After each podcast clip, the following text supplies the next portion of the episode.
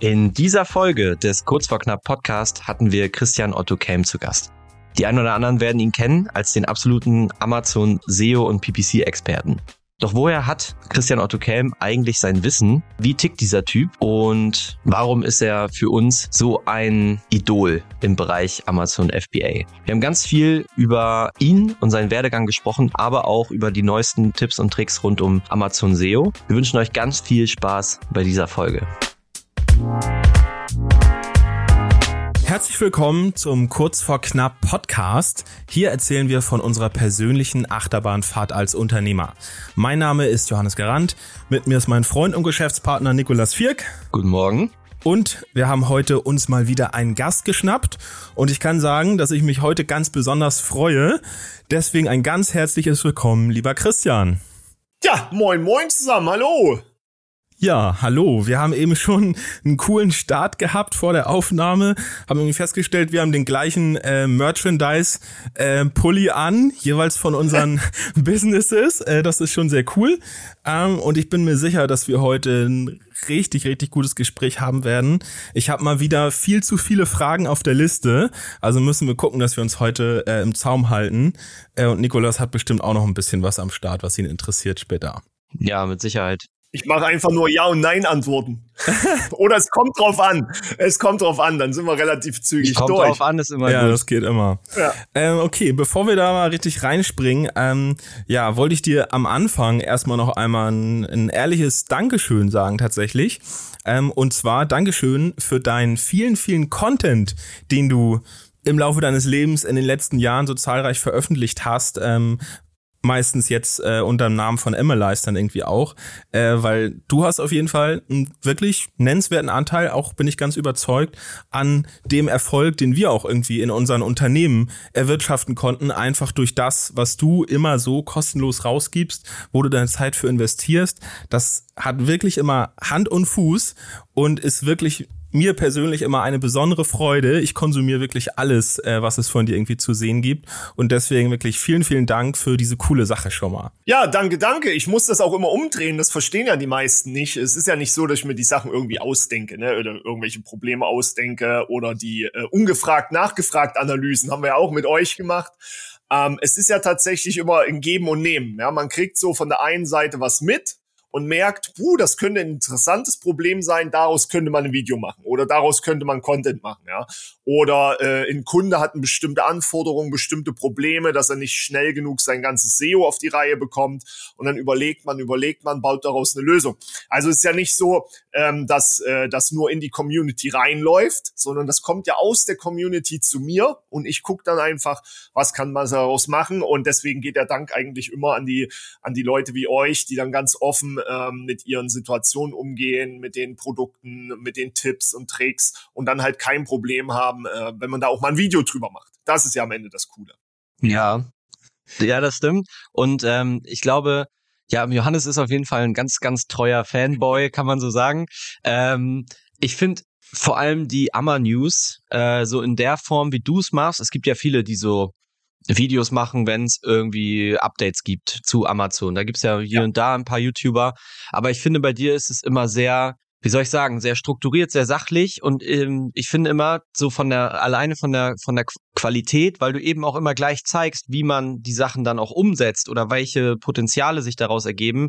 Nicht nur erklärst, okay, das und das gibt's jetzt hier neu, sondern auch direkt zeigst, okay, was, was bedeutet das jetzt für uns als Seller? Welche Möglichkeiten eröffnet uns das und wie kann ich das zum Beispiel mit in Kombination vielleicht mit Emily's oder den Tools, die wir äh, nutzen im Daily Business, direkt äh, umsetzen. Wenn jetzt zum Beispiel irgendeine neue Art von äh, Targeting äh, rauskommt oder irgendwie eine Art, eine neue Art und Weise, wie Werbeanzeigen dargestellt werden. Wie muss ich jetzt meinen Content, der da angezeigt wird, umstellen, damit ich maximal sichtbar, maximale äh, Click-Rates bekomme? Das ist halt, weiß ich nicht, vielleicht nehme ich da irgendwem auch die Butter vom Brot gerade, aber ich finde es bei dir eigentlich ja einzigartig und ich glaube, es macht kein anderer so wie du. Ja, war auch ein langer Weg hin. Du musst mal überlegen, also die ersten Sessions, die ersten News und so waren wir ja wirklich, für jede News haben wir ein Video gemacht. Okay. Für jede. Egal was es war. Wir waren always first mit jedem Post, mit jedem Video.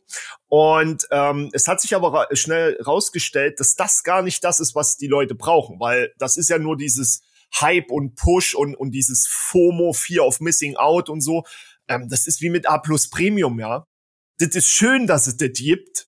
Das ist aber kein Grund, das als Gamechanger zu bezeichnen oder jetzt sofort loszurennen und all dein Business neu zu strukturieren. Wenn du guten EBC, also normalen A Plus hast, dann brauchst du A Plus Premium nicht zwingend, ja. Und ähm, da wird mir immer viel zu viel gehypt Deswegen sind wir auf die monatlichen Amma-News zurückgekommen, ähm, weil dort wird sehr, sehr viel einfach nur für die Reichweite rausgeschrien. Ja, ich weiß nicht, ob es mitgekriegt hat. Frequently Returned Item ist gerade so der heiße Scheiß und oh mein Gott, und Amazon schreibt jetzt an die Variante hin, die wird super oft retourniert.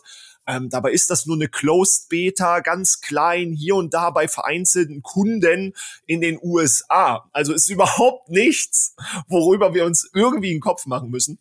Und da haben wir halt irgendwann gesagt, pass auf, was wir nicht selber finden, live auf einer Seite, was wirklich ausgerollt ist, dazu erzählen wir auch gar nichts. Ich habe noch, ich habe noch Screenshots und Posts von den Amis, die heißen immer noch nicht veröffentlicht.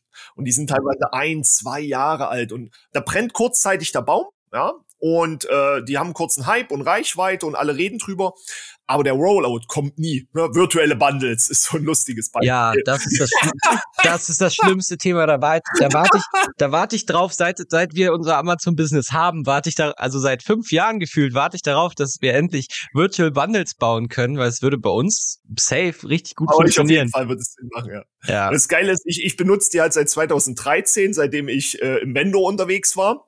Und vor zwei Jahren muss es gewesen sein, lass es auch schon drei sein, kam es halt in den USA und schwappt halt einfach nicht nach Europa. Und jetzt waren im Januar die ersten, die die Navigationsliste hatten.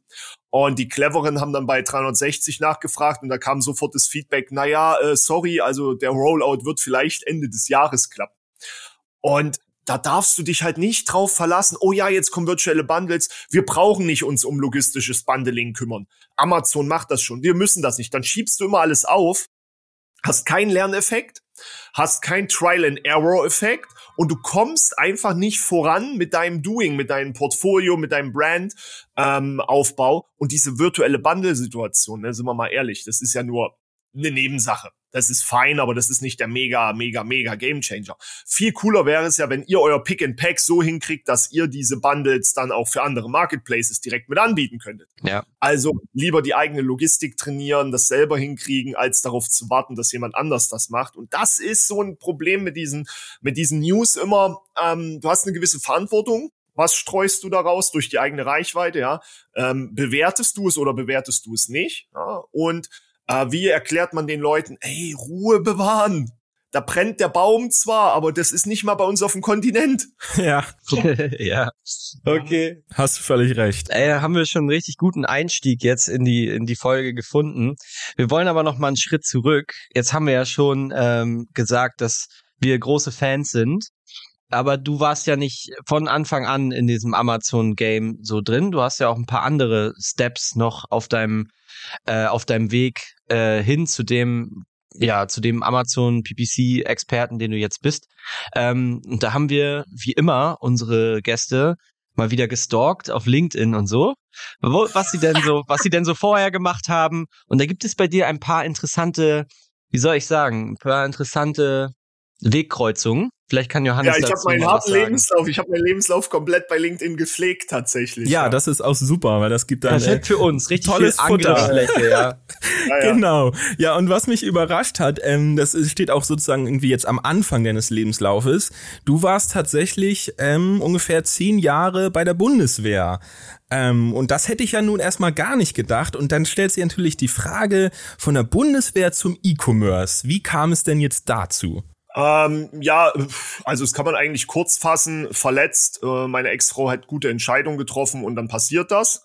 Ähm, die lange Geschichte ist, ich war nach der Schule, ich bin über mehrere Schulebenen gegangen, Realschulabschluss gemacht, dann Abi gemacht in Thüringen bis 13 Jahre. Und damals war Wehrpflicht ja noch, noch Pflicht, ne? Gibt's ja heutzutage nicht mehr. Ist ja auch schon wieder 20 Jahre her. Ähm, und äh, da war das normal und ich wollte eh immer Chef werden, muss man, kann man ruhig so ehrlich sagen. Und da ist die Offizierlaufbahn bei der Bundeswehr der einfachste Weg.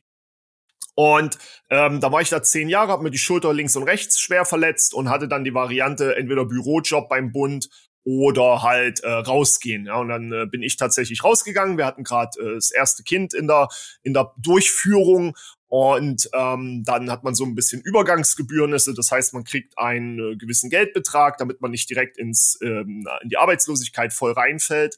Und wir waren bei einer Jobmesse. Also meine, meine werte Ex-Frau hat hier immer gesucht im Umkreis von und hat hier und da was gefunden. Da habe ich bei einem riesengroßen Unternehmen ähm, Bewerbungsgespräch gehabt. War auch ein ganz anderes Thema. Ich habe meine Masterarbeit über die äh, Einbindung von ähm, Consumern in die Produktentwicklung geschrieben. Und da waren die natürlich mega hype drauf, wie man das in den äh, frühen Phasen der Produktentwicklung macht, äh, wie man mit den Kunden da interagieren kann, welche Plattformen es gibt. Ähm, das war ganz cool. Und dann waren wir aber, das ist dann nichts geworden und dann waren wir bei einer Jobmesse nebenan und ich war so, bäh, was soll ich da? Und äh, naja, wir wollten schon immer wissen, was Speedlink ist, weil da sind wir immer dran vorbeigefahren. Und ich war damals Zocker, also wirklich hardcore am Zocken und habe dann gemerkt, ey, scheiße, die machen Gaming-Zubehör. und da habe ich mich, da habe ich mich beworben und ähm, witzigerweise kam dabei dann raus, schon im Bewerbungsgespräch direkt der erste Satz war: Sagen Sie mal, Sie kommen aus dem Sterntaler Weg. Wir ziehen jetzt hier in die Regenbogenstraße oder wie das hieß. Hä, das ist ja, ich sag, warten Sie, das ist genau nebenan, das Gebäude. Ich sag, ich nehme den Job, egal um was es geht. Der Job war quasi direkt vor meiner Haustür. Ähm, das war ein Perfect Fit und danach hatte er mir eine Frage gestellt, er hat mir so ein Produkt hingegeben und sagt, was sagen Sie zu dem Produkt, was sind hier die Fehler? Ich gucke ihn an, ich sage, Entschuldigung, das ist der erste Xbox-förmige Controller für die PlayStation. Wollen Sie mich verarschen? Das ist ein absolutes Novum. Warum gibt's den nicht? Und er guckt mich an. Okay, Sie sind eingestellt. er, er, er kam gar nicht drauf klar, dass ich sofort verstanden habe, äh, äh, um was es geht, weil ich halt wirklich harter Zocker war, Xbox und, und PlayStation. Und ähm, ja, dann war dieses stationäre Geschäft und das stationäre Shelf-Denken immer in die Verpackung und immer dieses Meterregal äh, und alles. Und irgendwann habe ich gesagt, nach zwei oder drei Monaten noch im, im allerersten, äh, noch in der Probezeit sozusagen, ich sag, so geht das nicht wir können nicht Amazon immer außen vor lassen. Der, der Online-Bereich ist doch viel, viel wichtiger als das Mediamarkt und Saturnregal und alles. Wir können doch unsere Konzeption, Verpackungsgrößen nicht nach was ausrichten. Wir müssen nach Volumen, nach Packgrößen gehen und am Ende das Zeug auf Amazon gut darstellen. Oder hat er gesagt, haben Sie etwa zu viel Zeit? Ich sage, na ja, unter den aktuellen Gesichtspunkten, was ich mache, ja, ich habe noch Zeit. Und dann habe ich Amazon Europa äh, an der Backe gehabt, sozusagen. Kannst du, kannst du einmal kurz erzählen, also erstmal erstmal krass, äh, dass du so ein Zocker warst, äh, finde ich finde ich sehr sympathisch.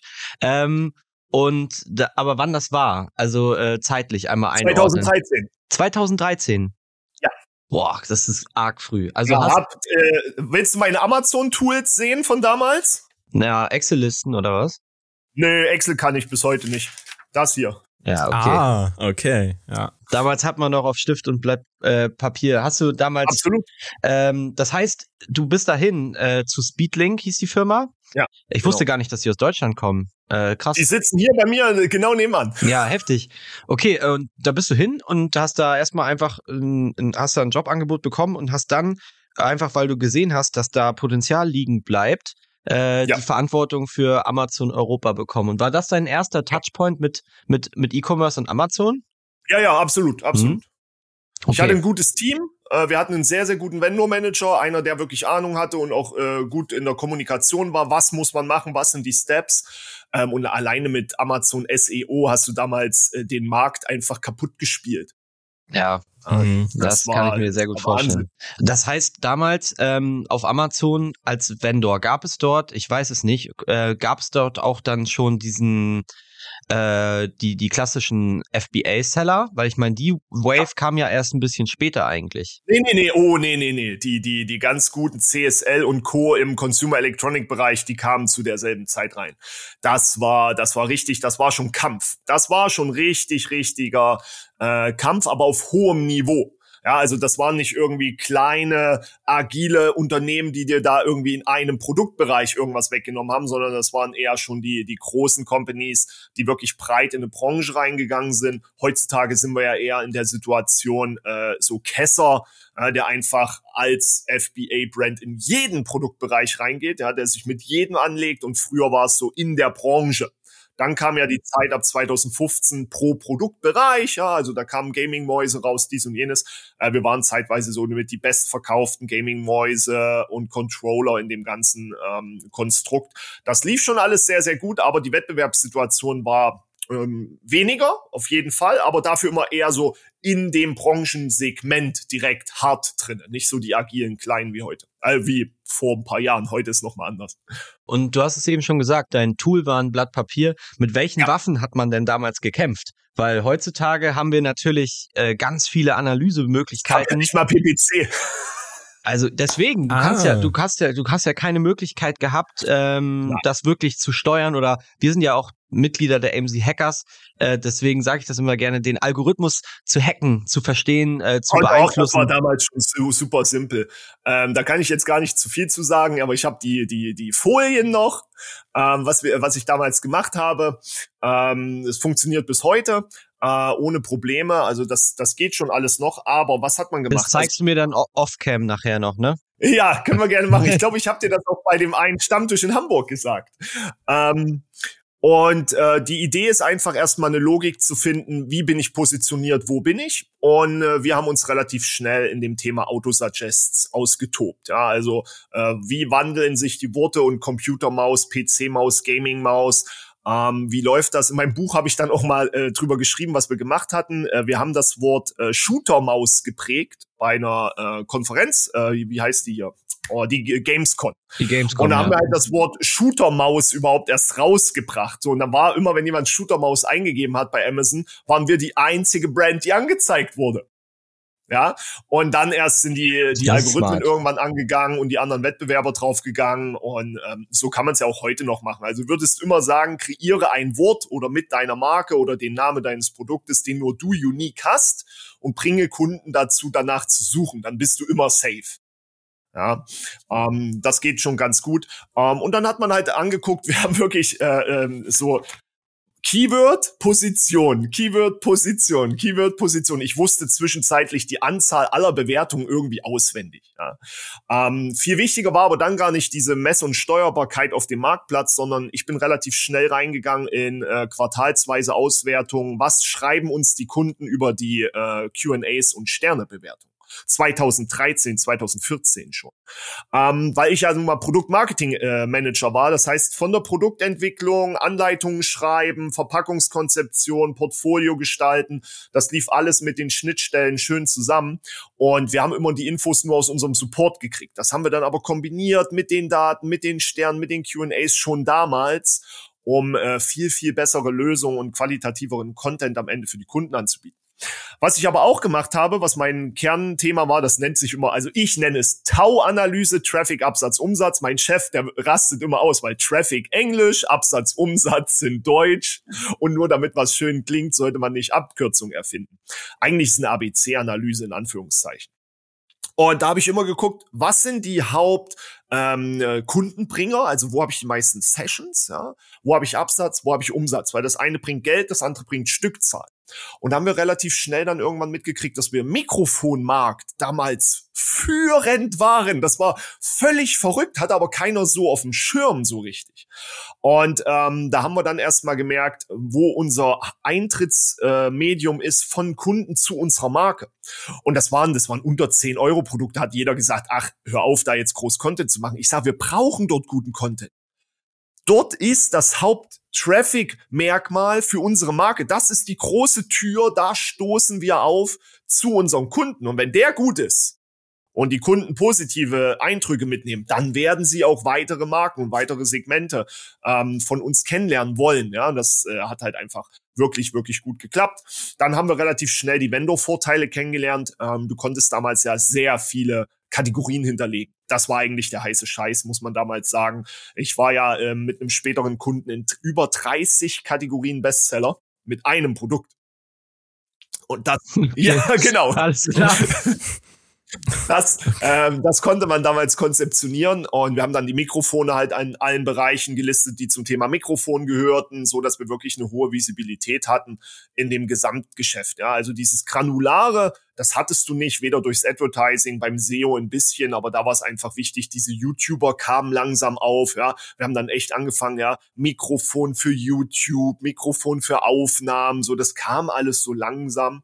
Und das heißt eigentlich wie heute, bleib dran am Marktgeschehen, bleib dran, wenn die Worte wechseln, änder deinen Content dahingehend passend und, und dann war das, dann war das gut. Die Mikrofone mussten damals noch hier diese Funktion haben, äh, Voice, Voice Over, damit, wenn zwei reden, das alles klappt und damit die Teamspeak hieß das, glaube ich, äh, wenn du Call of Duty und Co. gespielt hast, damit sich da äh, alles funktioniert hat. Das waren die Themen. Und wer die geileren Awards hatte, Damals hatten Awards auf Amazon einen eigenen Bereich. Unser, unser Marketingmanager, der hat sich gefreut, der hat Awards rangeholt ohne Ende. Wir hatten da listenweise, die waren wirklich auf der PDP ganz groß drauf. Mobile gab's in dem Falle noch nicht so, so stark.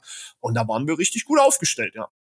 Okay, krass. Also ich höre dabei äh, super doll raus, dass du damals schon ähnlich wie heute die Dinge angegangen bist, nämlich ganz tief rein in die Themen, ganz viel aufsaugen, ganz viele Sachen miteinander verknüpfen und vielleicht irgendwie Dinge sehen, die vielleicht andere Leute noch nicht gesehen haben in dem Moment. Weil das ist so, was ich heutzutage das Gefühl habe, was unter anderem deinen Content auch so ausmacht.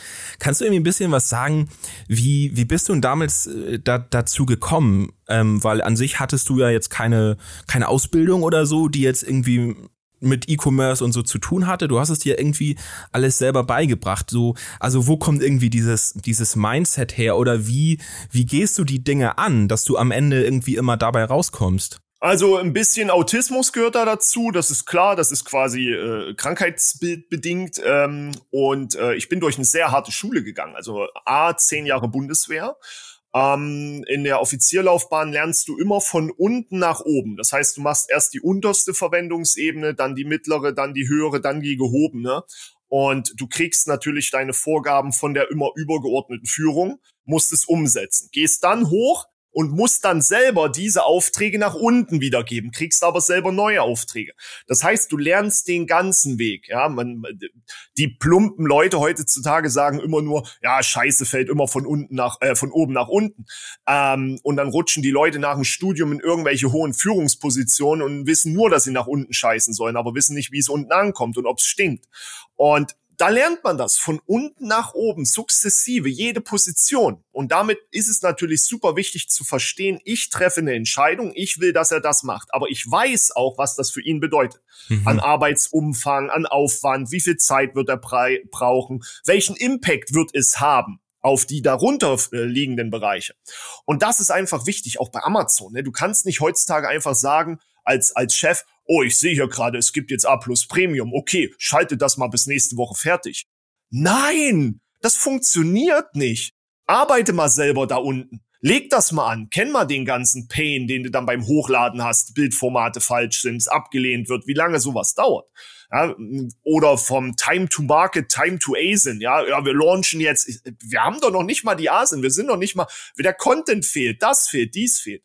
Ähm, und wenn man das, ich glaube, holistisch heißt das heutzutage, wenn man diese holistischen Zusammenhänge einmal verstanden hat, weil man in jedem der Bereiche tätig war. Ich war ja danach noch in einer Agentur tätig, danach noch bei einem großen Seller. Ich glaube, das ist der, der große Vorteil, dass man halt nie in diesen äh, 0815-Ablauf kommt, ja, ich mache immer Bilder für A+, ich mache immer Bilder für A+. Ich habe die Bilder für A+, doch immer schon so gemacht. Warum ist das jetzt falsch?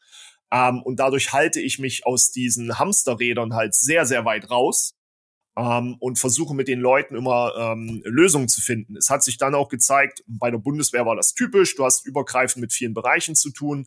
Und in dem Team, in dem ich war, wir hatten einen Grafikbereich, einen Texterbereich, die Produktentwicklung, die Verpackung, die Anleitung. Aber wir haben alle zusammengearbeitet. Ja, und wir waren alle aufeinander angewiesen und wir hatten alle Ideen, wie wir miteinander arbeiten können. Und ähm, das trifft man heute mittlerweile mehr, aber früher war das ja immer so dieses Silo-Denken. Und das hatte ich halt nie. Ja, äh, du, du kannst bei der Bundeswehr ist kein Einzelkämpfersport. Ja, dann kann man Tennis spielen. Ich habe auch Fußball gespielt viel. Ähm, das heißt, das Team muss funktionieren. Und das, das klingt jetzt blöd, aber im Amazon-Business müssen alle Zahnräder ineinander greifen. Siehe Out-of-Stock-Szenario, ja, oder der Product-Market-Fit oder äh, zur falschen Zeit, ja. Ähm, in der Fahrradbranche gibt's ja nun auch mal gewisse Zeiten, wo echter Hype ist, ja, wenn es wieder dunkel wird, ja, so Richtung September und wenn Einschulung ist und die Kinder ihre, ihre Erstausstattung wieder brauchen für die, für die Fahrräder. Ähm, und wenn man sowas ignoriert, dann hat man ein Problem. Ja, und das muss gesamtheitlich betrachtet werden. Und ich glaube, daher kommt tatsächlich der Vorteil, dass ich nie in diesem E-Commerce vorher war. Ähm, meine Chefs waren damals sensationell, Tom Barbian, Carsten Blaschnik, äh, die waren richtig, richtig genial in ihren Bereichen, ähm, auch in der Konzeption, in der Ideenfindung, wie sie gearbeitet haben. Und da konnte ich mir halt auch viel äh, kopieren für meinen eigenen Bereich dann. Ja, und ähm, das gehört, glaube ich, dazu. Glück und Zufall zur richtigen Zeit am richtigen Ort und halt niemals da die Scheuklappen aufsetzen oder was persönlich nehmen, sondern es sind am Endeffekt ja Hilfen. Und äh, äh, Fehler sind Helfer. Ja, meine, meine werte Ex-Frau, Fehler sind Helfer, sind dieselben Buchstaben. Wenn man da einmal drüber nachdenkt, es sind dieselben Buchstaben, Fehler und Helfer, ähm, dann wird das Leben einfacher. Okay, das ist ein guter neuer Spruch, den äh, ja, merken wir uns. Der, also Fehler sind Helfer, das ist ja auch, wie gesagt, so ein bisschen die DNA unseres Podcasts, dass wir ja auch ein bisschen auf Sachen eingehen, die mal nicht so gut gelaufen sind und was man vielleicht daraus mitnimmt und wie es uns dann weiter geholfen hat im späteren Verlauf. Aber dann lass uns doch einmal einen Step weitergehen. Du hast es eben schon angesprochen. Ähm, wie ging es dann nach deiner Zeit äh, bei dieser großen Technikfirma weiter? Ja, ähm, ich war zwei Jahre dort und äh, dann gab es ein paar, gab's ein paar Probleme. Ähm, äh, wie soll man sagen? Den Amazon-Erfolg wollte sich dann jeder zu zuschreiben, von den Sales über den Vertrieb äh, bis zu dem Bereich Produktentwicklung und alle wollten was davon haben. Äh, ich konnte damals gut aufzeigen, dass das eigentlich ja, äh, Entschuldigung, war meine Schuld. Also, ja. ähm, aber das hat dann nicht geklappt und ich war dann durch Zufall auf einem Networking-Event ähm, mit äh, mit Markus Vost er ist ja einer der ersten großen äh, Vendor-Berater im, im Amazon-Game, einer von den ganz, ganz großen. Und da kann man so durch Zufall äh, in Schnack und dies und jenes und hatte sich kurz über Xing damals noch ausgetauscht und ja, ich habe hier da eine Idee, kannst du uns mal was schreiben? Und das war quasi meine, meine Probearbeit. Und ähm, ja, dann bin ich direkt zu Factor A gekommen und ähm, habe dadurch, der Vorteil ist, wenn du in eine Agentur kommst und alles selber operativ gemacht hast dann bist du in der Agentur immer willkommen. Ja, gerade bei neuen Agenturen geht es noch nicht darum, dass du jemanden brauchst, der viel redet und, und die, die Kunden reinholt, sondern du brauchst umsetzende Abteilung. Ne? Ist nun mal so, ist in der Agentur super wichtig. Und da haben wir das relativ zügig aufgebaut. Wir hatten zwei sensationelle Großkunden am Anfang, L'Oreal, Osram damals und konnten dort richtig, richtig was reißen. Das war phänomenal, haben dann auch äh, viele Firmen erst angebunden an Amazon. Ähm, ganz witzige Geschichte vor einer, vor einer Woche beim ASK habe ich dann einen im Rauchmeldersegment meiner Wettbewerber ge äh, getroffen und er hatte dann Fragen und so und ich sag, bevor du irgendwas sagst, ich hasse dich. er, guckt an, er guckt mich an, was ist los? Ich sag, ich habe die und die Marke damals angebunden, 2015 Amazon. Ach, du warst das? Ich sag ja und ich hasse euch bis heute dafür, dass ihr besser wart, dass ihr da schneller wart, äh, konsequenter wart in der Ausnutzung der Möglichkeiten. Ach krass, das waren noch Zeiten, das ist ja acht Jahre her und so. Und da haben wir ein bisschen drüber geschnackt, wie das damals so lief. Ähm, das ist ganz, ganz spannende Entwicklung gewesen.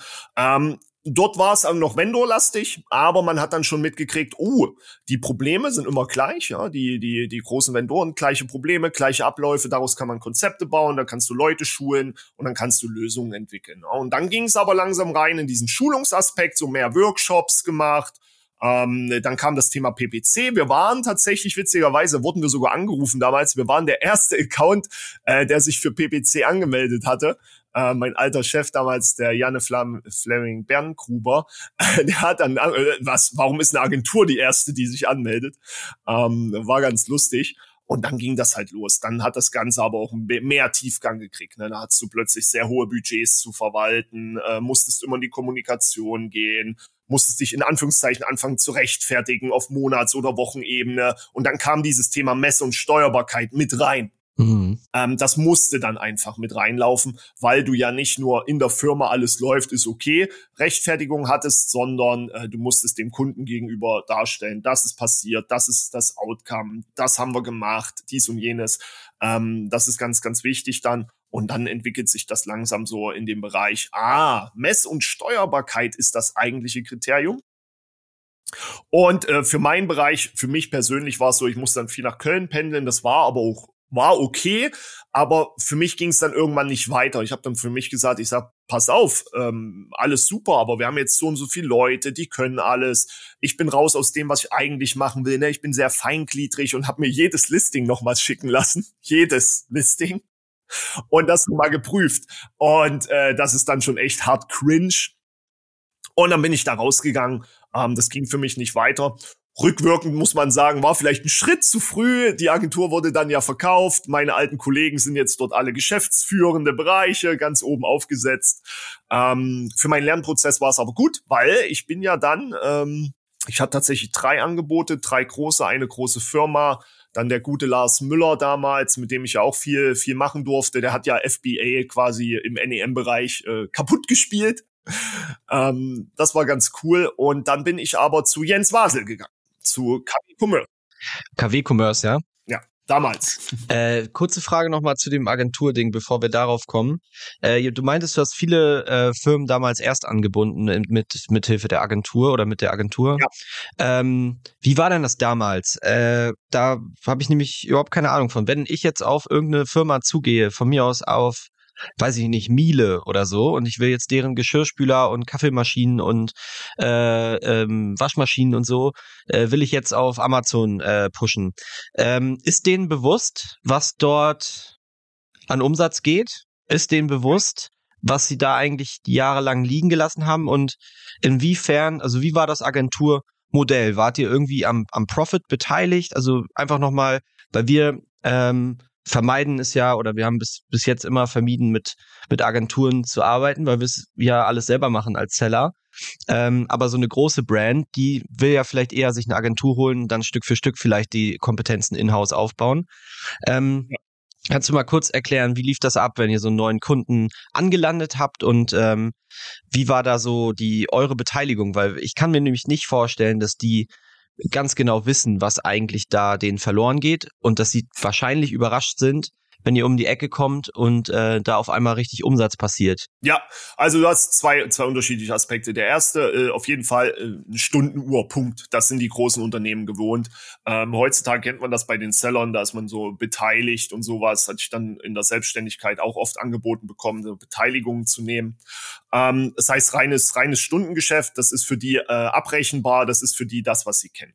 Ähm, dann hast du den Unterschied zwischen äh, denen, die schon einen Vertrag haben mit Amazon, so ein Vendor-Vertrag irgendwann unterschrieben ist, aber noch nicht richtig am Laufen haben und denen, die neu sind. Ja, denen, die neu sind, die haben noch nicht mal eher ins. Ja, das heißt, da wird äh, Vendor-Vertragsverhandlungen gemacht, alle Konditionen halbwegs so angepasst, dass sie normal sind. Damals wussten die Leute ja nicht mal, dass man Vendor-Vertrag verhandeln kann. Ja, ähm, und dann hat man die ganz normal angebunden. Sie haben aber natürlich deutlich gesehen, wenn dann Wettbewerbermarken in dem Segment einfach da sind, schon Bestseller sind und, und da überall hoch platziert sind, dass dort Markt ist und sein muss. Und für die Marken, die schon äh, groß unterwegs sind, jetzt wie einen Milo oder so, äh, denen war das gar nicht bewusst, was das bedeutet. Das ist aber bis heute dann immer noch im Mikrokosmosbereich von ein, zwei Prozent oder so. Weil wir reden da von Marken, die machen Milliarden Umsätze und dann ist dieser kleine Stecknadelkopf Amazon.de oder Amazon überhaupt noch gar nicht so relevant. Ähm, das hat sich auch mit der Zeit dann später geändert. Äh, da war ich auch schon lange nicht mehr bei der Agentur. Ähm, ah, unsere Marke muss auf diesem Marktplatz gut aussehen, ne? weil äh, wer keine Amazon-Strategie hat, hat keine Markenstrategie. Punkt. Ja, das, das ist Fakt und das, das kam dann später rein. Ähm, das Onboarding war eigentlich immer relativ einfach. Ähm, die meisten hatten weder Content noch Bilder. Das heißt, musste dann immer ein Konzept gehen. Macht mal bitte noch saubere Bilder. Das hatte man damals noch nicht als, gab, es gab damals noch keine Agenturen, die Bilder gemacht hätten äh, oder E-Commerce-Ready-Bilder, außer den normalen oder die Inhouse-Lösung. Da hat man Texte geschrieben, die Sachen hochgeladen. Äh, spannender finde ich immer die, die, die Preisthematiken, weil viele immer gesagt haben, ja, Preise und Amazon und Preise. Ich persönlich hatte die Probleme damals nie. Ja, äh, es gab einen Flat-File, da hast du den Preis reingeschrieben, den Amazon zu bezahlen hat und Punkt. ähm, die Probleme entstehen tatsächlich erst, wenn du diese Preise irgendwann ändern willst. Ja, das, das ist das Konzept, äh, was viele nicht verstehen. Als Vendor, der relativ schnell mit dem Portfolio wechselt, Fashion oder so, juckt dich das nicht. Ist eine neue ERN, neue ASIN, neues Produkt. Wenn du aber so Dauerläuferprodukte hast, die sich nicht ändern und da dann Preisschwankungen reinkommen, ja, dann hast du ein Problem. Ähm, wir haben es damals einfach gelöst, früher, ganz früher, wir haben eine neue Versionierungsnummer auf den Markt gegeben, neue ERN und neu raus damit. Der Vertrieb, der hasst dich dafür, ja, aber was willst du machen? Dafür läuft's auf Amazon. Aber wenn du dann 350 Euro Produkte verkaufst und die für 325 Euro an Amazon verkaufst, das macht halt Spaß. Ja, heutzutage würdest du die vielleicht noch für 180 oder maximal 200 an Amazon verkauft kriegen. Ähm, da hatten wir schon äh, gute Vorteile, aber im Schwerpunkt ging es wirklich darum, äh, outzusourcen. Du hast ja gefragt, wollten die das dann nicht lieber in-house haben? Nein, es hat keiner auf dem Schirm gehabt, dazu kein Team für. Wer soll die Mitarbeiter bezahlen? Wer soll die Mitarbeiter schulen dafür? Ähm, und daraus ist ja dann auch im Endeffekt mein, äh, mein Schwerpunkt dann über ein paar Jahre entstanden, wo ich in die Selbstständigkeit gegangen bin, die Inhouse-Teams zu schulen. Ja, wo kriegst du denn Fachkraft für E-Commerce her? Den, die Ausbildung gab's nicht und für Amazon sind so kuriose Anforderungen nötig. Ähm, Sitzfleisch und Geduld oh, und, ja. und äh, ständig Supportfälle öffnen. Ähm, da kriegst du keine Fachkraft für, wenn du den nicht irgendwo einkaufst. Also ist die Schulung in-house wichtiger. In paar Agenturen machen es mittlerweile, ne? Onboarding, alles aufbauen und dann wieder äh, ausphasen in die in die selbst äh, in das Selbstmanagement hm, aber im Normalfall, je größer sie sind, desto eher ist so eine, so eine Agentur einfach wichtig, weil das das Konstrukt ist, was sie in allen Bereichen benutzen. VAs gab's auch noch nicht. Was gab's noch nicht? Ach, keine VAs, ja. VAs. Ah, ja. ja. Es gab kein Fiverr. ja. Ja, ist noch, ist eine ganz andere Zeit gewesen und es ist auf jeden Fall spannend, dass du da, ähm, also gerade auch der Unterschied zwischen Vendor und Seller. Du hast mal in einem Video gesagt, die meisten Leute, die auf Amazon verkaufen, wissen gar nicht, ob sie ein Seller oder ein Vendor ja, sind. Daran richtig. kann ich mich noch erinnern. Also ähm, die, Kunden, die Endkunden, die wissen das gar nicht. Die kaufen bei Amazon. Ja, ja. Deswegen äh, klar, als als Vendor hat man natürlich, äh, sag ich mal, das Problem, wie du schon angesprochen hast, dass man die Ware an Amazon verkauft, nicht so viel, soll ich sagen, nicht so nicht so viel steuern kann. Das ist natürlich auf der anderen Seite hier und da bevorzugt von Amazon, wenn es jetzt um Sichtbarkeit und so geht, wahrscheinlich, ne? Ja, du kannst schon viel steuern. Du musst nur wissen, wie.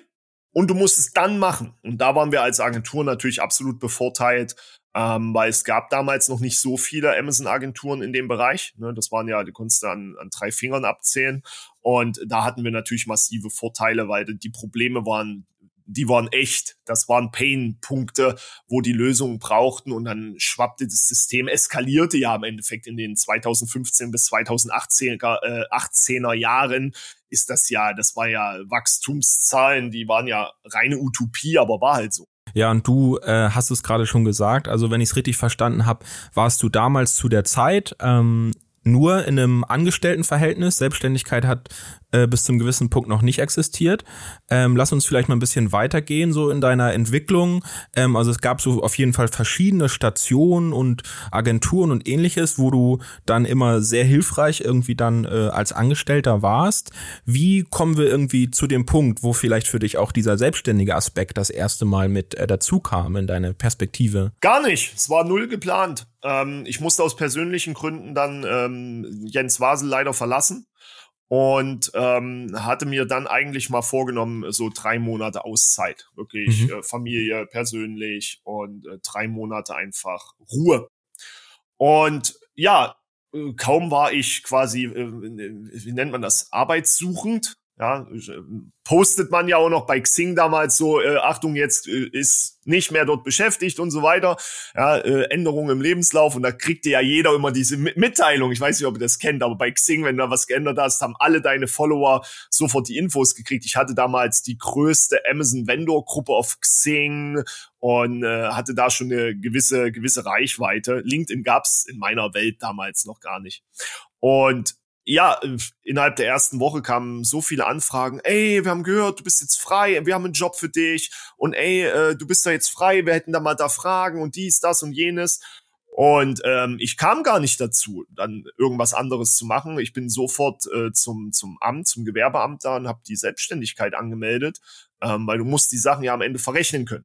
Ja, also es war, war überhaupt nicht gewollt, ähm, äh, hatte ich ehrlich gesagt auch keinen Bock drauf, hat sich im Nachhinein auch als, als so äh, richtig erwiesen. Das waren fast zwei Jahre, genau zwei Jahre ungefähr, die waren Hölle für mich. Selbstständigkeit ist Hölle.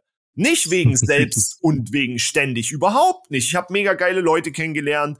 Äh, ich bin Private Label Seller äh, geworden in der Zeit mit einem mit einem Kumpel zusammen und ähm, der Stress war einfach Hölle. Monatswechsel, Steuervoranmeldung, dies, das, jenes, Abrechnung, Rechnung schreiben. Ähm, heute würde jeder mich auslachen. Ja, da holst du dir da ein und dort ein und dort ein. Ja, aber nicht in meiner Zeit, 2017, 2018. Und ihr dürft nicht vergessen, ich habe es ja schon gesagt, ich habe jedes Listing mir nochmal zeigen lassen und durchgeguckt. Du glaubst ja nicht, dass ich irgendjemanden an meine Steuer rangelassen hätte und ich habe nur super schlechte Erfahrungen gemacht damit und habe dann halt alles selber gemacht und es war für mich schlicht und ergreifend Stress. Hm. Ja.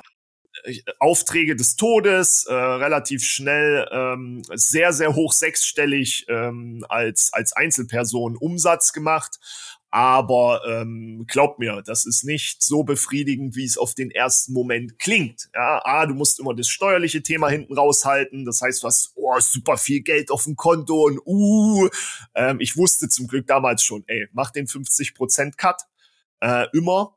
Und ähm, ja, so aus meiner Sicht schön war es nicht. Ja. Ich hatte Glück, ich habe damals den Michael Gabrilidis schon kennengelernt, noch bei ähm, KW Commerce, da ein bisschen gequatscht und man hat sich halt nicht aus den Augen verloren, hat immer wieder äh, miteinander gesprochen und gemacht. Und äh, dann bin ich, ähm, ich hatte ganz viele Angebote, prozentuale Beteiligung und so weiter. Das bereue ich bis heute, weil viele von den Unternehmen sind in dreistellige Millionenumsätze mittlerweile nach oben gegangen, wo man wirklich sagt, okay, das war dumm. Aber für mich persönlich, für mich persönlich als, als Vater von zwei Kindern, mittlerweile Fußballtrainer und so weiter, das hätte ich alles nicht ähm, gemacht. Ne? Sonst wärst du in einer Überarbeitungsphase und dann wärst du einfach durchgegangen. Depressionen noch dazu gehabt und alles und dann irgendwann willst du, du willst das nicht, dieses äh, Selbstständigsein. Ja, und dann äh, war ich Markenbotschafter bei MLIs, äh, fast ein Jahr lang. Und jetzt demnächst am 1.5. bin ich dann schon vier Jahre angestellt bei Michael. Habe ihm dann halt irgendwann mal eine Bewer Bewerbung geschrieben und seitdem ähm, machen wir das halt äh, komplett zusammen mit dem Tool. Und wenn man das jetzt drüber nachdenkt, ist es eigentlich recht lustig. Angefangen als Vendor, rein in die Agentur, dann zu einem Seller, dann in die Selbstständigkeit, da ein bisschen Private Label noch gemacht und jetzt Tool. Ähm, das heißt, eigentlich haben wir bis auf Amazon äh, alles äh, durch. Ja, das macht einen natürlich dann ähm, in bisschen befähigt, gewisse Dinge zu machen oder zu sagen und es bringt halt so ein Standing dann mit sich. Ja, das ist, glaube ich, was, was sehr beeindruckend ist. Du hast wirklich alle Facetten äh, kennengelernt, äh, wenn es um E-Commerce mit Amazon geht, in Kombination. Da, wie du schon angesprochen hast, ist vielleicht nicht bei Amazon selbst gearbeitet, aber ich glaube, das ist auch gar nicht nötig, um zu verstehen. Es war knapp. Äh, ja die haben ja ihr Bewerbungsgespräche und die normalen Abläufe und die haben ja ihre Führungsprinzipien. Und äh, ich bin nun mal zehn Jahre Bundeswehr. Und wenn ich eins gelernt habe, dann äh, Fehler sind vermeidbar. Einfach mit einer guten Planung. Du brauchst einen Plan A, du brauchst einen Plan B. Manchmal brauchst du bis zu einem Plan Z wirklich vorgeplant. Ja, dir fallen Leute aus da sind welche im Urlaub, dies, das und jenes. Ähm, das habe ich damals schon in meinem ersten Job gemacht äh, bei Speedlink. Ich habe die äh, Verfügbarkeit des, des Personals runtergebrochen auf Monatsebene mit Krankheitstagen, die Azubis mit Schultagen, Wochenendtagen und so. Ich wusste genau, welchen Mitarbeiter habe ich wie lange. Okay, der ist diesen Monat 18 Tage verfügbar, der nur 12, bei dem das. Konnte ich alles durchplanen. Alles ist planbar, wenn man ein bisschen nachdenkt. Und Amazon wollte halt wissen, wie ich mit, äh, wie ich mit Fehlern umgehe. Ich sage, Fehler sind grundsätzlich vermeidbar. Das ist äh, alles nur eine Frage der Einstellung und der Planung. Ja, erzählen Sie mal Ihren größten Fail. Ich sage, Entschuldigung, äh, hab ich nicht. Ja, und ähm, damit kommen die nicht klar ich sage, ich kann Ihnen jetzt dies, das und jenes, das sind folgende Bedingungen, Rahmenbedingungen, Abwandlungen, Möglichkeiten, dies, das und jenes beachten wir, berücksichtigen wir, tritt vielleicht ein. Ähm, da musste ich erstmal hart lernen, dass du ein Problem nur dann planen musst, wenn es auch eintritt. Da bin ich froh, dass ich meinen Chef jetzt habe, der hat dieselbe, dieselbe Einstellung. Ähm, solange ein Problem nicht wirklich existent ist, musst du nicht einen Plan haben, wie du es löst. Und das hat mich damals äh, doch sehr, sehr hart geprägt erzeugt auch Stress, aber deswegen hat Amazon dann gesagt, ah, nee, sie nehmen wir nicht. Welche, welche Position war da damals ausgeschrieben bei Amazon? Oh, das weiß ich gar nicht mehr. Das weiß ich gar nicht mehr. Irgendwas im, im Marketplace-Bereich oder so. Ähm, aber das ist auch schon wieder ewig her.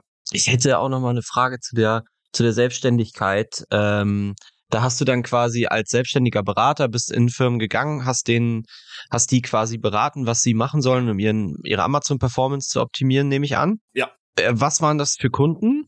Und was äh, konnte man da für so eine Beratung äh, verlangen und wie umfangreich war das vielleicht auch, diese Beratung? Also wo hat die angefangen und wo hat sie aufgehört? Was hast du da genau gemacht? Verlangen kannst du immer alles. Äh, Gerade in der Anfangszeit habe ich die, die Stundensätze immer um 50 Euro Schritte erhöht bei jedem neuen Kunden. Ähm, weil am Endeffekt weißt du es ja nicht, der Markt war neu und äh, es empfiehlt dir ja auch jeder da draußen. Erhöhe deinen Stundensatz bei jedem neuen Kunden, bis der erste sagt, äh, na ja, und bis dann der nächste sagt, no, wir lassen das sein. Ja, und dann weißt du, dann hast du erst deinen Preispunkt gefunden im Markt. Und ähm, alles ist dabei gewesen. Ist auch immer noch äh, im Schwerpunkt dabei. Ne? Klar, SEO und PPC sind ein Schwerpunkt, aber Portfoliostruktur. Ich habe mit Kunden eigene Produkte entwickelt über Amazon-Daten. Ähm, es sind alle dabei, von kleinen One-Product-Seller, Ein-Mann-Maschinen, äh, äh, also Ein-Mann-Maschine, ja, der richtig Hardcore-Seller, äh, bis zu den multi-großen Konzernen. Ähm, da gibt's eigentlich keine, keine Unterscheidung. Das Schöne ist, das Amazon-Konstrukt ist am Ende immer gleich. Ob es ein Produkt ist oder fünf Millionen Produkte, macht gar keinen Unterschied. Die Grundlogiken, das Mindset und die, ähm, die Lösungsansätze sind ja immer gleich. Und jede Branche, jede Größe war dabei. Das äh, ist tatsächlich so. Ähm, das bringt dann aber auch den, den Wissensschatz mit sich, ähm, dass ich über die Jahre halt wirklich einfach alles schon mal machen durfte. Ja, sehr spannend. Das finde ich cool. Jetzt muss ich nochmal nachhaken, weil ähm, das tatsächlich ich bis heute jetzt nicht sicher weiß. Kann ich denn heute jetzt, wenn wir sagen für unser Amazon-Business, ähm, wir brauchen Hilfe, kann ich dich denn eigentlich als Selbstständigen noch für irgendwas buchen? Ist das noch eine Option oder hast du gesagt, davon hast du dich verabschiedet, du bist super glücklich jetzt in deinem Angestelltenverhältnis, auch weil das so toll passt, da kannst du dein ganzes Potenzial entfalten? Oder habe ich noch eine Chance, äh, dich auch nochmal so als Berater zu engagieren? Ja, weil das machen wir immer noch, bloß halt über MLIs. Ne? Mhm. Ähm, da haben wir halt den, den Consulting-Bereich. Hier haben wir uns natürlich aus den Dienstleistungen dann rausgenommen. Ähm, es gibt noch, ich glaube, nee, eigentlich so richtig, richtig äh, kein Kunden mehr. Ich bin ja mit ein paar Kunden rübergegangen dann noch, die dann noch so ausphasende äh, Vertragsthemen hatten, wenn es um Dienstleistungen ging. Äh, wir haben uns von der Dienstleistung einfach ver äh, verabschiedet, einfach aus äh, Gründen der Objektivität. Ne? Es kann ja nicht sein, dass wir als MLIs Agency haben, Consulting und Tool. Ja, weil dann immer so dieses, dieses Miss, Miss, wie sagt man, dieses Miss, Missgunst kommt so, ja, aber wenn ihr die optimiert und uns dann noch beratet und dann wisst ihr ja alles. Und haben wir direkt gesagt, nee, pass mal auf, bevor solche Sachen überhaupt aufkommen, keine Dienstleistung mehr. Äh, wir schulen äh, Toolnutzung, natürlich, logischerweise, und natürlich, wenn jemand wirklich ähm, eine fachspezifische Hilfe braucht, dann kann man bei uns tatsächlich auch noch Consulting, also Schrägstrich Beratung buchen. Ja, okay. Das heißt aber, ähm, das ist auch so ein Ding, was ich und Johannes bis heute nicht so richtig wissen. Bist du, äh, also wenn ich an Imelize denke, denke ich an dich. Das kommt wahrscheinlich deswegen, weil du so das deutsche Gesicht des Tools bist und weil du Markenbotschafter bist. Aber bist du an Imelize beteiligt oder nicht? Nein, ich bin ganz normal angestellt. Ich okay. bin ganz entspannter Angestellter. Das ist nämlich so das Ding. Das habe ich immer nicht, äh, das haben wir immer nicht gecheckt, weil es ist immer. Ja, seid ihr nicht die Einzigen. Das ja. sind ganz, ganz viele, die dann so auf Konferenzen und so und, und immer, ey, sie sind doch der und der. Ich sage, nee, nee, der mit der Brille und den, das ist der Michael Gabrilidis ich bin der andere. Ähm, ja, aber du brauchst ja im Endeffekt so ein, äh, eine Person, die quasi ähm, vorne ein bisschen auf der Bühne tanzt und du brauchst natürlich auch die Leute, die, die hintenrum alles äh, entwickeln und zusammenhalten und das alles machen. Und da haben wir halt einfach eine sehr, sehr gute äh, Fusion sozusagen hingelegt, ja, dass wir beide in unseren Bereichen jeweils ähm, das Thema weiterziehen und durchziehen können. Und äh, wie, wie fühlt sich Michael damit, dass du das Gesicht der Marke bist und er von dem Ruhm nichts abkriegt? Also der Ruhm obliegt ja nur ihm, das darfst du ja nicht vergessen. Äh, Ruhm und Ehre sind immer schön, aber davon äh, kannst du weder die Kinder ernähren noch äh, das, äh, das Haus bezahlen, in dem du lebst. Ja, ähm, das ist immer ja das auch was in dieser LinkedIn-Bubble so so darf man das sagen, was ich so zum, zum Anführungszeichen zum Kotzen finde. Darf man alles ähm, sagen hier. Da muss man überlegen, einige posten nicht mal mehr selber und bei anderen posten Leute über Dinge, die sie selber noch nie gemacht haben oder immer nur die, die jeweiligen äh, übergeordneten Bereiche und du weißt am Ende, ja, wenn der nicht 100 Leute hinter sich hätte, würde da gar nichts passieren. Ja? Und ähm, das heißt, äh, Ruhm, Lob und Ehre gebühren nur Michael, weil er die geilen Sachen am Ende ja umsetzt. Ähm, ich komme ja nur manchmal mit, mit ein paar dummen Ideen um die Ecke. Wie kann man diesen Excel-Ablauf in ein Tool integrieren? Ja, diese Entitäten, die wir entwickelt haben, wichtige Begriffe und also diese ganzen Lösungen, die wir entwickelt haben. Ähm, das ist ja nur seins. Das darf man ja nicht vergessen. Ja, und ähm, ich bin ja nur der, der vorne steht und sagt, guck mal, was wir Cooles haben. Und du brauchst, glaube ich, aber immer diese, diesen Zusammenschluss. Ähm, ich weiß gar nicht, wo ich das letztens gehört habe. Ähm, war das der Johannes von Snox? Der sagte ja, es gibt nichts Schlimmeres, als wenn du mit Menschen zusammenarbeitest, die derselben Meinung sind wie du. Mhm. Dann kommst du null voran. Und so ist es auch mit den Themengebieten. Ja, äh, wenn ich jetzt noch entwickeln könnte und irgendwie in der Extension immer rummachen würde und so weiter, dann wäre das toll, würde man weiterkommen und könnte diese und jene Sachen machen. Aber wer ist dann der Vorturner?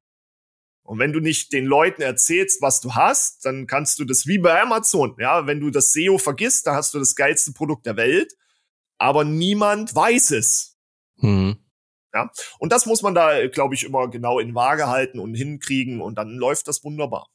Ja, und was ich dann jetzt äh, gesehen habe, was du nämlich bei MLS machst, äh, zumindest laut LinkedIn bist du Vice President Product. Das interessiert mich jetzt mal. Was genau. sind denn da deine Aufgaben, Verantwortung? Und in dem Zug hast du ja gerade schon ein bisschen angesprochen. Erklär gerne mal ein bisschen, was du im Hintergrund bei, bei MLS machst. Was sind deine Auswirkungen, die ich dann am Ende des Tages auch sehen kann? Na, über die letzten Jahre habe ich ja, ähm, kriege ich ja extrem viel Feedback durch die Workshops und äh, die Schulungen und da kriegt man ja schon raus, hey, was brauchen die Leute eigentlich wirklich? Ja, was, was brauchen die? Und ähm, dann über, äh, bespricht man das, wie können wir aus unseren Daten das rausziehen, wie könnten wir diese typische Excel-Funktion, trenne alle Worte, und zähle sie und schreibe dahinter, wie viele Worte waren das jetzt, damit du einfach mal schnell sehen kannst, welches ist wohl das am meisten genannte Wort, in Anführungszeichen, das wohl wichtigste. Ja? Ähm, wie kannst du diesen Worten Entitäten zuweisen, damit irgendjemand, der jetzt da ein Tool aufmacht, direkt sieht, ah, das Bad ist ein Ort, schwarz ist eine Farbe, ja? Mülleimer ist ein Produkt. Leicht schließend ist eine Eigenschaft. Ja? Und so funktioniert das dann halt. Ich, ich komme mit dummen Ideen um die Ecke, Michael überlegt, sagt, das ist Bullshit, dann geht die weg. Michael sagt, das ist Bullshit, aber wir machen es trotzdem. Und ähm, dann arbeiten wir uns so durch. Ja. Fürs PPC haben wir auch recht lange jetzt äh, in, in dem zweiten Anlauf erstmal eine Logik gebaut. Was wollen wir machen, was wollen wir können? Ähm, und dann im Rahmen der, der Entwicklung, der Umsetzung kommen dann neue Themen auf. Das heißt, wir sind immer, wir telefonieren ja jeden Tag. Ähm, wir sind dann immer im Austausch und so kommen dann halt die neuen Features damit rein, ja. Oder Amazon selbst ähm, hat neue Schnittstellen freigegeben und man überlegt, wie kann man die mit reinnehmen. Ähm, die Flat-File-Situation, ja, die für mich unverständlich, wie kann ein normaler Händler, Seller wie Vendor mit einer Excel, NIST-Template, Flat-File, Reverse-Feed, was auch immer, nicht umgehen. Ich verstehe es nicht. Es ist nur ein Feld, was leer ist und da soll ich was reinschreiben. Aber okay, die Leute haben ein Problem damit, also bauen wir eine Lösung, wie kann man das implementieren, in unserem Tool bearbeiten, kann alles bearbeiten und kriegt es dann fertig wieder raus. Und fertig heißt im Sinne nicht nur Content geschrieben, sondern alle Datenfelder, alle gültigen Werte, alles ist verfügbar und wird dann mit, mit reingebaut. Das heißt, ich bin immer oftmals nur der Stein des Anstoßes. Äh, die Arbeit, die, die macht der Chef. Aber das ist am Endeffekt, äh, äh, Ventury One ähm, ist ja ist ja auch am Endeffekt so, so, so eine Lösung geworden, wo jemand aus seinem eigenen äh, Problem heraus erst eine Lösung für sich entwickelt und dann mit Leuten drüber spricht und die alle sagen, wow, wow, wow, die Lösung will ich auch und dann macht man die Lösung halt halt offen. Ähm, am Endeffekt sollte es in der Toolentwicklung auch nicht anders laufen, dass man aus der Community heraus äh, Informationen sammelt, die dann bewertet, sind die zweckmäßig nicht, sind die umsetzbar oder nicht und dann einfach guckt, ob die äh, eine höhere Priorisierung oder eine Umsetzung direkt bekommen. Mit Kevin von Ventury One sprechen wir auch. Ähm, ich glaube, in zwei Wochen haben wir ihn auch hier. Ich soll dich übrigens ja. nett grüßen von ihm. Ja, danke, danke. Aber das ist ja am Endeffekt genau dasselbe. Also in, in einer guten Toolentwicklung ähm, läuft es ja nicht anders. Und ähm, dann ist natürlich gut, wenn man viel unterwegs ist ne, oder mit vielen Leuten spricht oder diese Schulungen halt anbietet, um dann wirklich dieses Feedback zu, zu bekommen. Das Schlimmste natürlich, was du machen kannst, ist dann Einzellösungen zu entwickeln, so Edge Cases. Das ist natürlich eine Katastrophe, äh, weil das bindet Zeit, Kapazitäten und Potenziale und am Ende freut sich dann nur einer.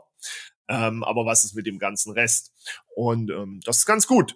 Und so, so zieht sich das halt. Jetzt sind wir im PPC-Release. Ja, das heißt, ähm, mit, der, mit der neuen Veröffentlichung dieser Daystream-Geschichte, stündlich Daten und so weiter. Da kommen jetzt äh, gute Lösungen dann demnächst raus. Und das ist dann einfach immer ein äh, gutes Miteinander, so wie es eigentlich sein soll.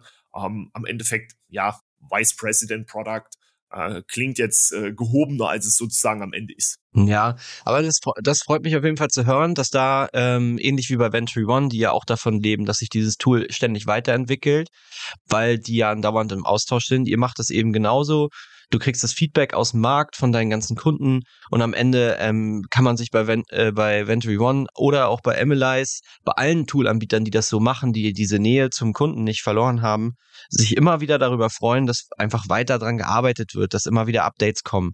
Und das äh, ist einfach was, ja, was, was glaube ich ein gutes Tool ausmacht. Ähm, und das, wie du schon meintest, dass man eben keine Insellösung baut, sondern ähm, irgendwie was, was alle betrifft und vor allem auch immer die neuesten Möglichkeiten so schnell wie möglich versucht zu implementieren, um das Maximale rauszuholen. Ja, da kommen wir wieder auf Fear of Missing Out. Äh, nur weil es die schnellsten Möglichkeiten, jetzt nehmen wir mal hier, äh, wie war das, Review-Anfragen oder so? Mhm. Ja, äh, gibt's jetzt Tools, Plugins, die das automatisiert machen dann und, und brauchst du das wirklich? Weißt du, das ist ja auch nicht eure Positionierung, sag ich mal. Ne? Genau, ne? eben. Aber es gibt halt viele Tools da draußen, die, die ballern sich dann einfach mit x vielen Entwicklern und was weiß ich, mit allem zu, was möglich ist. Nur das Problem ist dann, wie setzt du deinen Fokus für, für einen Kunden, den du hast, oder für einen Neukunden, ähm, die dann, die dann so Fragen stellen wie, ja, was könnt ihr besser als? Wo ich mir denke, so, besser als? Wir, wir, wir kennen zwar unseren Wettbewerb, aber wir machen das unsere Daten, deine Entscheidung, alles ist da und damit kannst du arbeiten. Ja, aber ich kann nicht Bewertungen abfragen. Ich sage, ja, was hat das auch mit Amazon SEO im ersten Moment zu tun? Das ist doch, das ist doch gar nichts, äh, wo du jetzt einen Benefit erzeugst ähm, und ob du da einen Knopf drückst in deinem in deinem Backend oder ähm, das bei einem Plugin oder so löst. Das sind dann, wie du sagst, das sind meiner Meinung nach oftmals Insellösungen, die nicht zwingend dazu entscheiden, ob man ein Tool nutzt oder nicht. Ja, wir, wir sind ja auch hybridmäßig aufgestellt. Wir haben ja sowohl Analyze, äh, das nutzen wir für ganz bestimmte Cases. Dann haben wir wieder Helium 10, das benutzen wir für andere Cases. Dann haben wir äh, unsere Review-Anfrage-Tool da, das ist hier Captain A oder wie die heißen. Irgend so eine, so, ein, so eine Automatisierung, die einfach im Seller Central Knöpfe für uns drückt. Ja, und so genau. bauen wir uns ja unser System zusammen ähm, und haben natürlich den Experten für die für die jeweilige Anwendung immer parat. So. Eben, eben. Finde ich auch, das ist immer das Beste eigentlich. So dieses One-Fits-All-Solution ist, ist super, super schwierig, ähm, weil du musst immer irgendwelche Abstriche mal machen. Ja, ich finde es auch immer krass, wenn ich das Helium 10 Dashboard, um jetzt mal einen Konkurrenten zu nennen, der irgendwie auch mit euch konkurriert, weil die versuchen ja auch äh, Keyword-Recherche, Listing-Bilder und sowas abzubilden. Ähm, wenn ich Helium 10 aufmache, dann ist die erste Seite, die ich sehe, so ein Performance-Dashboard, wo ich sehe, wie viel Umsatz und so ich gemacht habe, wo ich mir denke, dafür mache ich Helium 10 nicht auf. Warum ist das auf der Startseite? Also es interessiert mich ein Blöd, also es ist wirklich der letzte Quatsch, dass ich auf meinem, wenn ich Helium 10 öffne, meine Amazon KPIs sehe, weil ich nutze für, für, für, für Controlling und intern äh, bewerten, wie viel Deckungsbeitrag, wie viel Umsatz, wie viel Marge, wie profitabel war ich die letzten Tage, dann nutze ich Sellerboard. Wie jeder normale Seller in Deutschland auch. Äh, der weil es das Beste ist, was es das gibt. Und das ist kontinentale Bubble. Das ist, das hat schlicht was mit der, mit dem kontinentalen Thema zu tun. Ähm, du wirst dort drüben immer wieder Use Cases sehen mit äh, Eight Figures und Seven Figures und äh, wie schnell sie diese Umsatzschwellen gerissen haben, wo dir in, in, in Europa Schrägstrich Deutschland jeder sagt, ey, sorry, wenn du unter einer Million machst, wie, wie willst du profitabel sein? Wie willst du das rechnerisch vor Finanzamt etc. so durchkalkulieren, dass du weiterhin das nächste Jahr wieder eine Million, wieder eine Million? Wie willst du das Mitarbeiterkosten, Produktkosten, wenn du alles runterrechnest, dann wird es eng. Ja, wenn du es, wenn es dir nicht nur darum geht, in coolen Urlaub in XY zu machen, ja, aber ein ganzes Geschäft davon zu finanzieren, ähm, Lager, Büros und also allem vollumfänglich, dann wird's halt relativ schnell auch äh, äh, eng, wenn du, wenn du da deutlich, äh, deutlich drunter bist. Und ich glaube, das ist der Unterschied. Ja, drüben schafft man es ja wirklich noch, äh, schiff mir die Container rüber, kurzer Weg, äh, direkt San Francisco, Los Angeles da irgendwie rein, äh, hau die Produkte auf den Markt und da, da funktioniert alles noch ein bisschen mehr mit wenig Manpower, aber viel ähm, outgesourcten Themen und dann läuft immer alles durch und dann da drüben habe ich noch nie irgendjemanden gehört, äh, äh, ja, äh, Seven-Figure Margin. ja, ähm, das ist einfach die, die Situation ähm, USA. Wer Gewinn macht, hat falsch investiert. Mhm. Ja, und, und Europa ist, wer Gewinn macht, Wuh, Gewinn, das ist das, worum es geht. Umsatz ist nicht Gewinn. Ja, da sind wir in Europa völlig, ja. Völlig Umsatz falsch. Ist nicht gleich Gewinn, ja. Ja, da sind wir leider komplett falsch äh, abgebogen. Ähm, drüben wird investiert, investiert und investiert. Ja, und das ist, glaube ich, der große Unterschied und dadurch kommen dann halt auch solche ähm, Unterschiede in der UI, UX, UI, UX, in der Darstellung, in der Priorisierung von, von gewissen Themen. Muss man, muss man mal ganz ehrlich äh, ähm, sagen. Und da ist äh, in Deutschland, glaube ich, aber auch einfach nur wirklich die, die Finanzamt schuld. wenn man das sagen darf. Ja, ja ich, ich, ich meine, also in, in meinem Kopf gibt es halt für Helium 10 einen Anwendungszweck, wofür ich es benutze. Und ich finde mal, und ich glaube, die meisten Leute benutzen es so, wie, wie ich es benutze, jedenfalls im deutschen Space. Ja, du darfst es ruhig sagen. Klingt, als wenn du es für Produktfindung benutzt, zum Beispiel. Wir, naja, nicht nur, aber ja, äh, wir nutzen es für die, äh, für die, also zum Beispiel, wenn wir Produkte recherchieren, haben genau. wir zum einen die äh, erstmal diese diese Pl dieses Plugin, was uns einmal den die Sales Kurve zeigt, ja. die Saisonalität und dann auch gleichzeitig äh, äh, also das ist erstmal nur das Browser Plugin, dann nutzen wir natürlich so Sachen wie Cerebro und so ähm, für für um zu gucken, welche Competitor machen über welche Keywords ihren Umsatz. Das können wir ja mittlerweile auch über Amazon äh, besser sehen. Und dann schalten wir aber in dem Moment, wo wir Analyze anschalten, das ist für nachher wirklich, wenn wir unseren Content schreiben, wenn es wirklich darum geht, SEO-technisch unser Listing zu optimieren. Ja. Und äh, wofür wir es auch nutzen in der Produktrecherche, was meiner Meinung nach kein anderes Tool so gut kann wie, wie Analyze, ist die äh, Variantenverteilung der ja. Sales. ähm, weil das, die, da gibt ihr Helium 10 ja gar keine Daten. Nee. Ähm, können sie auch gar nicht. Ähm, vielleicht ist es auch, wie soll ich sagen, vielleicht ist es auch einfach, wenn es nachher um, vielleicht kann Johannes das besser beschreiben, der Short Run, der Short Run ist chemisches Element. Das knallt kurz rein, du kriegst eine hohe Piepsstimme und freust dich. Yay, ich habe ein geiles Produkt gefunden. Aber im, im Long Run, äh, wenn es dann wirklich darum geht, äh, kontinuierliches Arbeiten am Listing und allem Schnickschnack da drum, ähm, dann kommst du um uns oftmals nicht drum rum. Und selbst wenn es ums Monitoring der Keyword Rankings geht, gibt es ja keinen, der das so macht wie wir, dass du die Keywords vorgibst und sagst, willst du das stündlich, dreistündlich, sechsstündlich, in welcher Frequenz willst du, dass wir das wirklich prüfen? Ja, da wird irgendwann am Tag mal bei anderen Tools ein Datenpunkt gezogen und ob der, naja, soll sich jeder selber angucken. Äh, deswegen haben wir früher Blatt Papier und Stift benutzt. Ähm, ich glaube, das ist, das ist tatsächlich ein Punkt. Ja, jedes Tool hat seine, seine Facetten, aber auch halt seine, seine spezifische Ausrichtung. Und dann muss man sagen, ja klar, Produktrecherche kann man da aktuell noch vielleicht etwas besser machen. Aber im Long Run ähm, wird man mit äh, kontinuierlicher Arbeit, kontinuierlicher Datentiefe äh, ein anderes Tool brauchen. Das ist halt so. Ich glaube auch genauso machen wir es. Äh, ja, tatsächlich, vielleicht als Ergänzung dazu so ein bisschen, wie, wie ist es bei uns in der Vergangenheit gelaufen?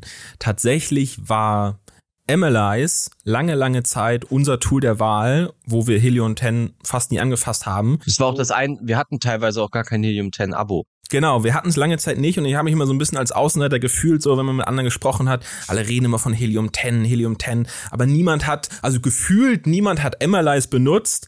Und ich war immer so der Einzige, der gesagt so, ja, mh, gut. Und irgendwann hat da mal der Switch oder die haben wir dann parallel hm, Helium 10 mit da dazu genommen ja. und das hat dann auch so seine seine Berechtigung, aber wir sind nie nie weggegangen von euch. Ähm, und da gab es auch so ein bisschen mal so einen Moment, ich muss sagen, oder viele Leute, sage ich mal, habe ich gehört, haben sich so, so ein bisschen beschwert, dass, dass irgendwie MLIs vielleicht nicht so, nicht ganz so hübsch designt wäre, nicht ganz so einfach, so, so einfach ja. verständlich wäre. Und dann gab es bei mir mal, sehe ich auch ein bisschen, bisschen auch so, aber irgendwann habe ich dann mal gesehen, eins von den vielen Videos, die dann irgendwie bei YouTube auch zu sehen sind, da war es dann, glaube ich, mal irgendwie der, das Best Practice Listing Builder. Und da hat es dann bei mir irgendwann auch mal so ein bisschen Klick gemacht, wo ich erstmal, erstmalig verstanden habe, wie eigentlich äh, Emily's gedacht ist zu benutzen. Diese Idee von, ich habe einen Datensatz und den schiebe ich rum durch meine ja, verschiedenen ja. Tools und ziehe ihn ja, durch. Das habe ich davor nicht verstanden und ich glaube, das ist einer der großen Mehrwerte. Ab dem Moment habe ich dann gesagt, geil, das ist ja richtig cool. Und dann habe ich noch mehr angefangen, das alles miteinander zu verknüpfen. Und ab da war auch klar, also das Abo wird nicht gekündigt. Das ist nicht, dass das eine das andere ersetzt, sondern das ist schon was anderes aus meiner Sicht. Das ist ja auch das Kuriose. Wir versuchen das ja immer wieder zu erklären, so wie du es gerade gesagt hast. Du änderst nur den Blickwinkel auf ein und dieselbe Datenmenge und das hilft, das hilft immens, um unterschiedliche Schwerpunkte zu setzen, um unterschiedliche Tiefen dann auch zu finden. Ja, einmal geht's dir nur, ah, die Worte für einen Titel, ah ja, das geht schnell, zack, zack, zack. Jetzt änderst du den Blickwinkel komplett, als wenn du so einen Rubik Cube komplett anders solvest und siehst, ah ja, das sind die Themen, die ich fürs Bild brauche. Oh, das sind die Themen, in denen sollte ich über die Bullet Points schreiben weil du immer wieder mit den Listen dieselbe Datenlage mitnimmst, die Listen aufhebst, äh, anders bearbeiten kannst, für, für PPC direkt rauskopieren kannst. Ähm, das ist tatsächlich der Clou und das ist so super schwer zu erklären. Aber wenn man da einmal drinne ist, das, das kriege ich immer als Negativfeedback, ey, wenn du uns das zeigst, du bist schon so schnell, so tief drinne, mach das nochmal langsamer. Ähm, daraus sind auch ganz andere Aspekte gekommen. Wenn du nämlich den Blickwinkel änderst, den haben wir zwischenzeitlich komplett geändert, weil wir gemerkt haben, wie du sagst, ne, es war teilweise gerade Shield 1 war Google Analytics Niveau von der Bedienart und allem. Und dann haben wir ja zum Beispiel die wichtigen Begriffe gemacht, ja, wo wirklich die Wortzählungen drinne sind mit noch ein paar Gewichtungen und du einfach weißt, das sind alle wichtigen Worte. Und dann kam immer wieder, ja, aber ich verstehe es nicht. Und wir haben dann gesagt, nee, pass mal auf. Da steht jetzt schwarz und da steht weiß. Ja, welches davon soll ich nehmen? Ich sage, ja, mach mal negatives SEO. Was bist du definitiv nicht? Ja, ich bin ein schwarzes T-Shirt. Na, dann muss weiß weg. Ja, und da steht Pullover. Ja, aber du bist ein T-Shirt, da muss Pullover weg. Und da haben wir erstmal gemerkt, dass wir tatsächlich auch Lösungen gefunden haben, die einen ganz anderen äh, Ansatz mit sich bringen. Ja, wo alle immer, welche Worte brauchst du, haben wir dann einfach gemacht, ey, welche Worte brauchst du nicht? Und das wissen die meisten Leute. Was bin ich nicht? Und dann können sie es wegklicken und dann siehst du direkt, wie alles kontextuell zusammenhängende mit verschwindet und plötzlich bleibt nur noch eine bestimmte Menge an Worten übrig und die kannst du wieder den Blickwinkel ändern über eine, über eine simple Funktion. Ähm, ja, aber das ist, wie soll man sagen, der Markt, wer, wer zuerst ist, der erzieht ja den Markt. Oder wer am lautesten schreit. Das heißt, die haben gewisse Abläufe und Logiken und wollen genau diese reproduzieren können. Ja, dann ist es natürlich schwer und dann hat man schon ein paar Scheuklappen auf und dann sieht man oft das große Ganze oder die Möglichkeiten nicht. Ähm, aber ja, äh, das ist ein, das ist ein Problempunkt beziehungsweise war tatsächlich oft ein Problempunkt, aber mittlerweile hat sich das ähm, deutlich, deutlich relativiert. Ähm, wir haben ja mit der Tool-Änderung noch ein paar ähm, einfachere Einstiegsthemen gemacht. Die Videos sind ja mittlerweile auch immer direkt mit drinne, dass man sie angucken kann. Ähm, das hilft total. Aber ja, das ist auch so ein, so ein Fuck-up, wo man selber erstmal lernen musste, ähm, dass sie von dem hochqualitativen Bediener-Nutzerumfeld äh, ähm, eher zu einem einfachen Anlauf äh, ran müssen wo man einfach nur direkt ergebnisorientiert Sachen machen kann. Ja, ja, ich glaube, das ist auch das, warum, warum die meisten Leute, die vielleicht äh, MLIs nicht nutzen, äh, sich da davor äh, noch ein bisschen scheuen. Du musst dich neu einarbeiten. Genau, es ist halt ein komplett anderer Workflow. Es ist halt auch nicht gemacht für Leute, die also für, für mich sieht's einmal so aus, als wäre es so, so für Leute gebaut wie dich und Johannes, die so Daten verliebt sind, die genau verstehen, dass sie, was sie, was sie da tun.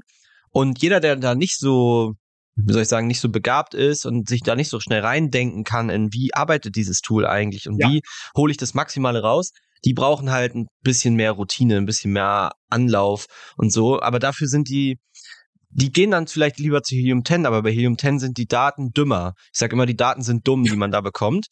Ähm, Nein, die Daten sind immer so gut, wie, äh, wie sie erhoben werden. Ja, aber also auch die Sachen, die du, ich kann bei Helium 10, wenn ich jetzt übers Cerebro gehe oder so und ich mache eine Rückwärtssuche, was weiß ich, ähm, ich, kann, ich krieg halt, ich krieg halt ganz viel Daten und ich krieg auch ganz viele KPIs zu den einzelnen Keywords und blauen Kicks, aber ich muss immer noch mal selber nachdenken und immer noch mal selber drüber gucken, es ist noch nicht smart. Und wenn ich aber MLIs verstanden habe, wie es funktioniert, kriege ich diese, kriege ich diese smarte Filtern danach, was ist eigentlich wirklich relevant für mich, sei es jetzt SEO, sei es irgendwelche wichtigen Keywords für, für, für meine PPC-Kampagnen und so, kriege ich mit Analyze schneller hin und besser hin. Ja, aber wir zwingen ja auch mehr zum eigenen Denken. Ne, ich glaube, das ist, das ist so ein, so ein Unterschied. Wir, würden ja nicht sagen, das ist jetzt die Lösung, nimm das, kopiert hast und du wirst erfolgreich, ähm, sondern es ist im Schwerpunkt schon immer noch so, dass die Daten zwar da sind, die Daten sehr, sehr gut sind, aber was du damit machst, das ist halt immer noch deine Entscheidung. Dadurch haben wir auch den harten Cut, nicht Dienstleistung. Ähm, wenn man weit genug denkt, würde jeder mittlerweile, der clever ist im Thema ChatGPT und so, äh, sich mit guten Daten das Thema füllen, ja, was wir ja oft sehen, ähm, da wird da wird irgendwas reingeschüttet oder gar nichts und schreibt mir ein Listing zu irgendwas. Wenn ich äh, die eine Liste kopiere von angereicherten äh, Daten, die richtig gut sind, von einem guten Tool, dann kommen da bombastische Listings raus, ja, aber so muss halt jeder erstmal selber denken. Ich habe für die Amma News äh, nächste nächste Woche habe ich schon eine Folie vorbereitet, das kann JetGPT nicht ähm, da habe ich mhm. einfach mal geguckt, wie viele Synonyme wir finden und wie viele JetGPT findet. Und es ist halt ein Unterschied, ob du 1200 Worte findest oder halt nur 10. Ähm, und, und das ist natürlich dann, ähm, ich will nicht sagen der Faule, aber der, der an der schnellen Lösung orientiert ist, der wird auch immer nur eine schnelle Lösung finden. Ja, aber dieses Nachgelagerte und was der nächste Schritt, was der nächste Schritt und wie kann ich noch weitergehen, ähm, auch in der Überwachung und im Monitoring und allem dann wird's oft, oft schnell eingeschränkt. Und man erlebt es ja dann auch oft, ja, unsere Sales brechen ein und dann guckt man sich die Daten an, Keywordzahl und so weiter und sagt, ja, warte mal, aber das hat im September angefangen. Ich sehe ab September kontinuierlich fallende äh, Keyword-Visibilität. Oh, September schon? Oha. Ja, dass der Sales-Einbruch ein bisschen nachgelagert ist, ähm, ist halt so. Ja, und dann, dann merkt man schon, da fehlt einfach auch das kontinuierlich Auseinandersetzen mit ähm, den, den Kerndaten. Aber gut, da bin ich natürlich ähm, als Papier- und Stiftmensch über die äh, Anfangszeiten verwöhnt und weiß einfach, du musst gucken, ab wann sich etwas ändert und musst feststellen, ist das jetzt wichtig oder nicht? Ne? Also identifizieren, ähm, äh, dann äh, definieren und dann priorisieren. Ja, das, das muss man einfach äh, ein bisschen immer im Ablauf haben, dann kommt man da in die nächsten Schritte rein. Ansonsten rennt man da manchmal in die, in die, in die kuriosesten Fuck-Ups rein. Ja, wir waren mal mit einem, mit einem Salatschneider, das war das FBA-Produkt, was ich gemacht habe, Salatschneider-Schüssel, äh, war ein Trend aus den USA. Mhm. Wir waren bei einem, bei einem äh, Treffen in Hannover und äh, da hatten wir dann, es war, glaube ich, in der Nacht um eins und einer sagte so, okay, du scheinst Ahnung zu haben, Butter bei die Fische, was soll ich machen? Ich sage also, Fidget Spinner wäre eine Idee, aber Salatschneider glaube ich, ist, äh, ist auch eine Möglichkeit. Fidget Spinner nicht gemacht, war wahrscheinlich auch gut. Das Ende vom Fidget Spinner war ja hart und billig. Und dann sind wir in den Salatschneider rein, der hat wirklich am nächsten Tag direkt angerufen, er ist bestellt, kommt jetzt alles. Ich sag, okay. also der war wirklich äh, straight on point, das war cool. Und ähm, dann hatten wir mega Erfolgserlebnisse. Wir hatten Vorteile, Vendor-Seller-Listing, der hatte gute, gute Account-Strukturen und allem. Und dann waren wir Bestseller in Salatschüsseln. Das war crazy. Und äh, hätten wir uns auch gefeiert bis zum Umfallen für, aber wir haben das einfach nicht geglaubt, ne? Und haben dann gesagt, so, sorry, wait, irgendwas, das, das ist nicht, das ist nicht so, wie es geplant war, dass jetzt alles funktioniert. Und dann hatten wir halt rausgefunden, Küchengadgets haben eine riesige Community. Das ist damals schon unglaublich gewesen, wie wichtig Social Media war. Und wenn du in Social Media, damals noch Facebook die Number One, wenn du da in so einer Küchen, Küchen-Gadget-Gruppe gezeigt wurdest, das Produkt nicht mal deins, weil Private Label, das war einfach, alle hatten dasselbe. Ja, wir hatten dann noch eine grüne statt einer weißen genommen. Und da waren 82 Millionen Follower in dieser Gruppe aus den USA. Und äh, der ganze Markt war leer gekauft innerhalb eines halben Tages und wir waren die einzigen noch mit Stock. Aha, okay, ja, geil. Es war, es war einfach großartig. Aber hätten wir den Fehler gemacht zu sagen, oh, wir sind jetzt die Geilsten, weil alles hat geklappt und sofort nachordern und hau raus, wir, wir hätten Stock des Todes gehabt und wir hätten nie den Rückschluss gehabt, sorry, es war nicht wir dran schuld, dass das so eskaliert, sondern es war eine externe Gruppe. Ich glaube, es hat drei Tage gedauert, bis der das Video gefunden hatte, dann äh, überhaupt mit diesem Zusammenhang, dann, äh, bis wir dann wussten, ach du Scheiße, äh, daran liegt's im Schwerpunkt. Ähm, das muss man, das muss man manchmal auf dem Schirm haben, ja. Ähm, was ich auch immer ganz spannend finde, so abseits der Tool-Geschichten, ja, Tools sind immer gut, Tools ist super wichtig, aber sobald es in die PPC-Welt geht, kann es halt auch manchmal ganz kuriose und krude Züge annehmen weil am Ende gibst du ja vor, wie das Tool arbeiten soll. Ja, das Tool kann immer nur so gut sein wie das Setup, was du ihm eingibst. Ja, und wenn da jemand hin reinschreibt, äh, 93 Prozent Konvertierungsrate und vergessen hat, dass er da gerade Newsletter äh, absoluten äh, äh, hochgradig heiß gemachten Funnel drauf jagt aufs Listing, dann könnt ihr euch vorstellen, wie die äh, CPCs, die Gebote aussehen, wenn jemand sagt, er hat 93 Prozent Konvertierungsrate, also ein Klick, ein Kauf sozusagen und, und Marge, ja. keine Ahnung, acht Euro, dann ist halt der Klickpreis dementsprechend hoch. Ja, und da muss man dann immer wieder sagen, Tools und Werkzeuge, die sind super. Ja, aber du kannst halt mit einem Hammer einen Nagel in die Wand schlagen und ein wunderschönes Bild befestigen. Kannst mit einem Hammer auch einfach einen Fernseher kaputt schlagen. Das ist immer so ein Thema, da muss man ganz genau aufpassen und dann darf man sich nicht zu sehr ausruhen und zurücklehnen ja, und sagen, jawohl, ja, mit dem Tool klappt alles. Sehr, sehr viel klappt mit dem Tool, aber immer hinterfragen, wo sind die Zusammenhänge, wo sind die Logiken dabei.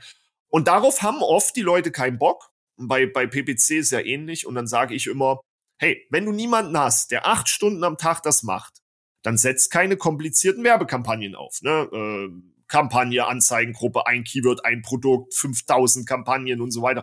Ich sag, wer soll das managen? Wer soll das handeln können? Wenn er nur eine halbe Stunde pro Tag Zeit hat, dann packt lieber 5000 äh, äh, Artikel in eine Kampagne rein mit 1000 Worten. Dann hast du mehr davon. Und ich glaube, diese, diese Selbstreflexion fehlt dann oftmals, ähm, um die eigene Eignung, Leistung und Befähigung einzuschätzen.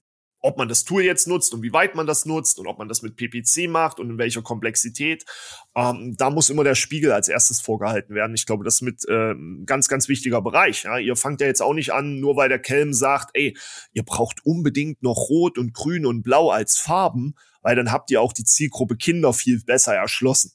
Ja, deswegen rennt ihr jetzt nicht sofort los und, und macht äh, die verschiedenen Farben, sondern man bleibt erstmal grundsätzlich bei seiner ähm, einen Grundstrukturfarbe und überschätzt jetzt nicht den Markt Kinder einfach so. Ähm, das muss man einfach bewerten.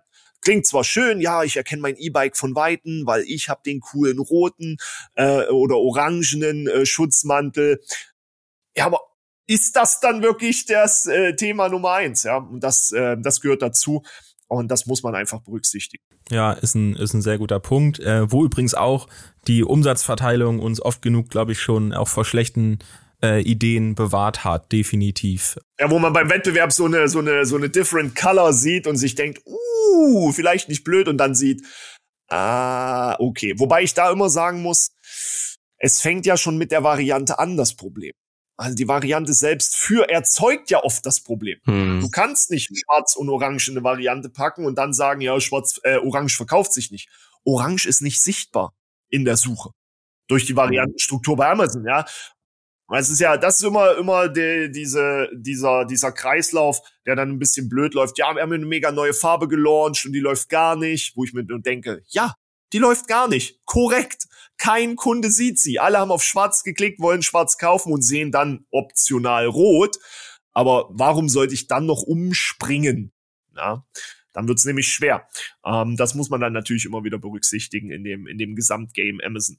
Ja, okay, wir sind jetzt ja gerade eh so ein bisschen im, im Fuck-Up-Bereich. Ähm, willst du noch mal irgendeine eine schöne äh, große Fuck-Up-Story noch mal, noch mal auspacken? Ja, einen der härtesten Fuck-Ups hatte ich tatsächlich 2017. Da, da gab's ja dieses eine, äh, hieß das Buy VIP oder wie das hieß bei Amazon. Das war ja so ähnlich, äh, diese ganzen äh, Rabattprodukte, der eigene Rabattbereich.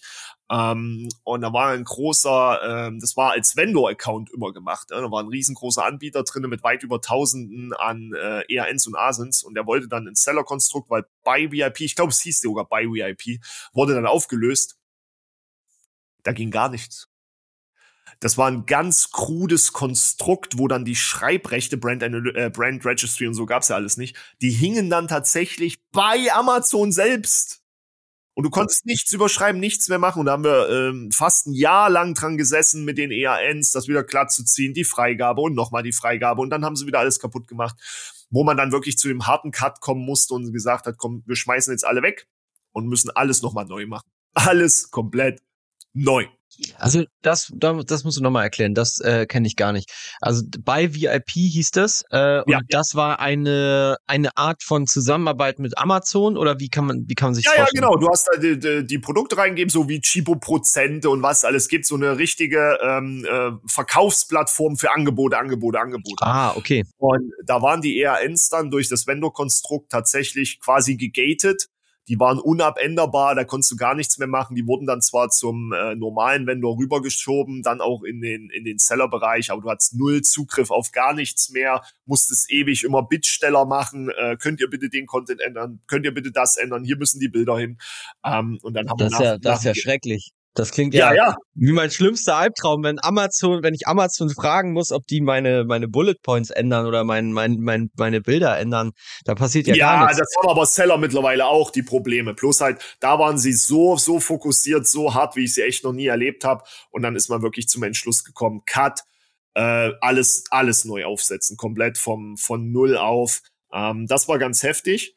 Und ein hat das Umsatz geschoben, wenn das so eine Deal-Plattform, nenne ich, wenn ich Ja, das mal. war eine coole Deal-Plattform, Amazon by VIP oder äh, äh, straft mich Lügen, aber ich glaube, es hieß so. Das war ein mega cooler Bereich. Da konntest du ja, da konntest du Schnäppchen machen des Todes. Das war ja äh, damals die Zeit. Äh, wer hatte, wer hieß denn der andere? Ähm, es gab noch von von eBay oder so so eine ähnliche Plattform. Da gab es ja so ein paar von diesen Rabattplattformen. Und ähm, das war ganz gut, das war alles in Ordnung, hat gut gepasst, aber Amazon hat's halt dann eingestellt. Und dann hingen diese ganzen Artikel quasi im luftleeren Raum und niemand konnte mehr äh, irgendwas dran ändern. Das war natürlich blöd, aber äh, sehr, sehr spannend, ja.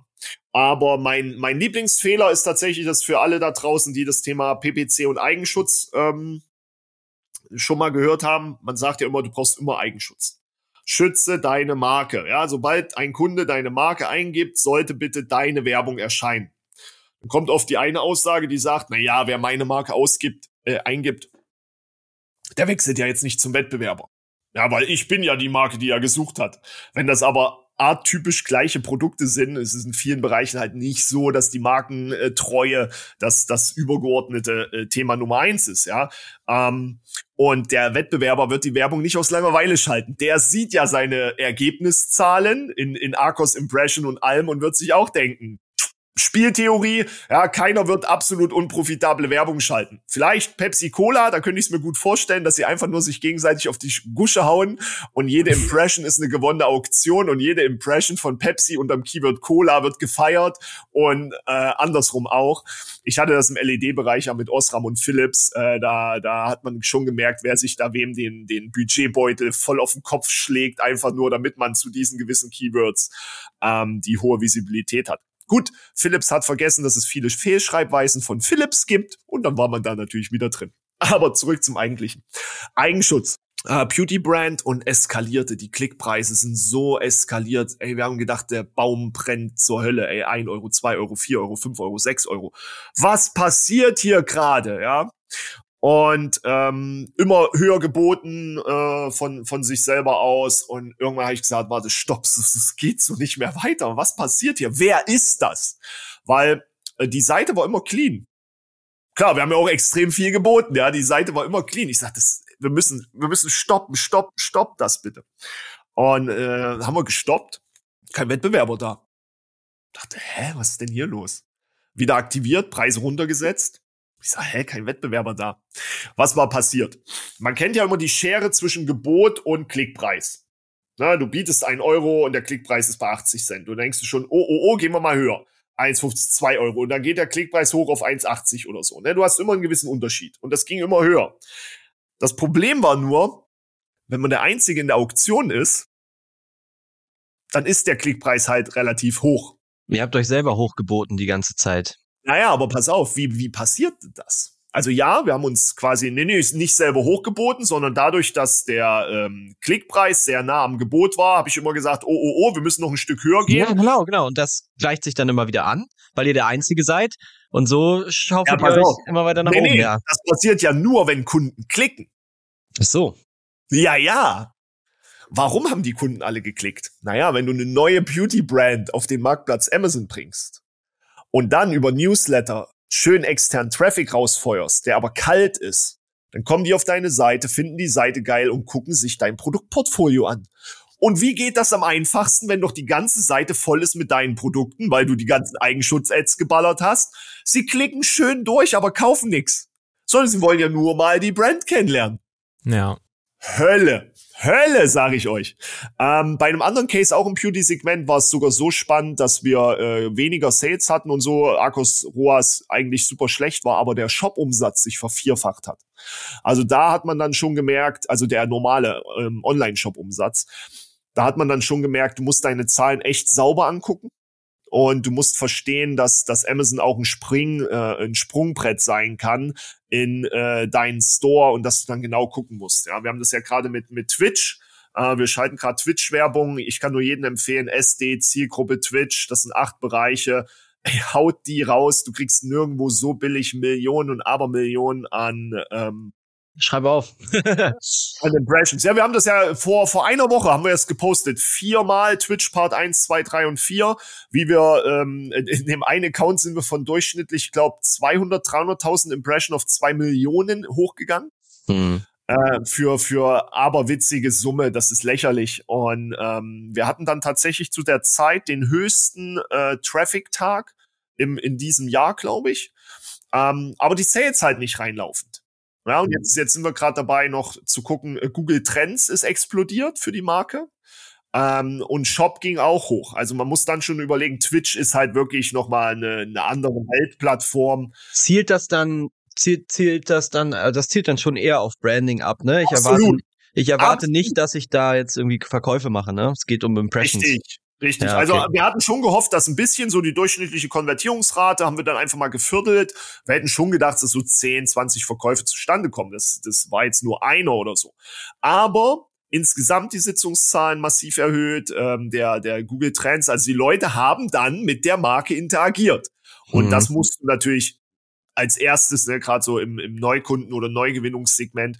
Ähm, das finde ich halt ganz wichtig, dass du zu einer, das ist keine Fail- Werbekampagne so billig, ne, ich glaube vier Millionen für weniger als 400 Euro. Ich habe jetzt noch einen anderen Case gesehen, der hat mit 70 Euro zwei Millionen Impressions oder so bekommen auf LinkedIn. Ähm, man muss dann einfach nur das Ziel gerade rücken. Man muss einfach nur sagen, ey, pass mal auf, wir machen das jetzt, aber wir werden das niemals an ROAS oder Arcos bewerten. Ja, Impressions sind gewonnene Auktionen, das darf man auch nicht vergessen, ja. Und gerade bei so einer Plattform bei, wie Twitch und so, kann das halt, du kannst ja auch Non-Gaming extra auswählen, wenn du einen äh, Non-Gaming-Artikel hast. Ähm, da sollte man immer wieder dran denken, sieben Kontaktpunkte braucht äh, der Mensch mit einer Marke bis zum Kauf und die kann man sich halt auch über andere Wege einkaufen. Und durch diese ganzen Testszenarien und so, äh, wo man immer wieder mal ein paar Sachen reinstolpert, die kann man dann natürlich auf andere Accounts ausrollen, äh, die kann man dann nach außen geben. Und da findet man dann immer so so Lücken. Und ähm, deswegen sind die sind diese ganzen Fails eigentlich immer nur wichtig, um dem nächsten äh, Kunden sagen zu können, hey, das ist normal, was da passiert, das ist gar kein Fail, aber es gibt dafür eine Lösung. Ja, ähm, ich glaube, das ist immer das Wichtigste. Nach jedem, nach jedem Fail muss eine Lösung erarbeitet werden. Und alle anderen, die, die dann diesen, diesen, in dieses Problem reinstolpern, denen kann geholfen werden. Ja? Und da sind die Communities natürlich mega geil, da ist der Austausch mega geil. Du sagtest ja selber AMZ ähm, äh, Hackers, ähm, die ja dann auch nicht alle dasselbe Produkt verkaufen, sondern aus verschiedenen Produktbereichen kommen. Und dadurch lernst du natürlich, die Lerneffekte sind immens. Der Austausch ist so, so, so, so, so wichtig, ähm, um dann diese ganzen Fails halt kumuliert zusammenzubringen und dann entweder zu hören, ey, wie ist deine Lösung gewesen oder kennt jemand eine Lösung, hatte man ein ähnliches Problem und diese Lösungen werden dann nach außen getragen. Und das ist dann natürlich immer eine, eine mega geile Sache.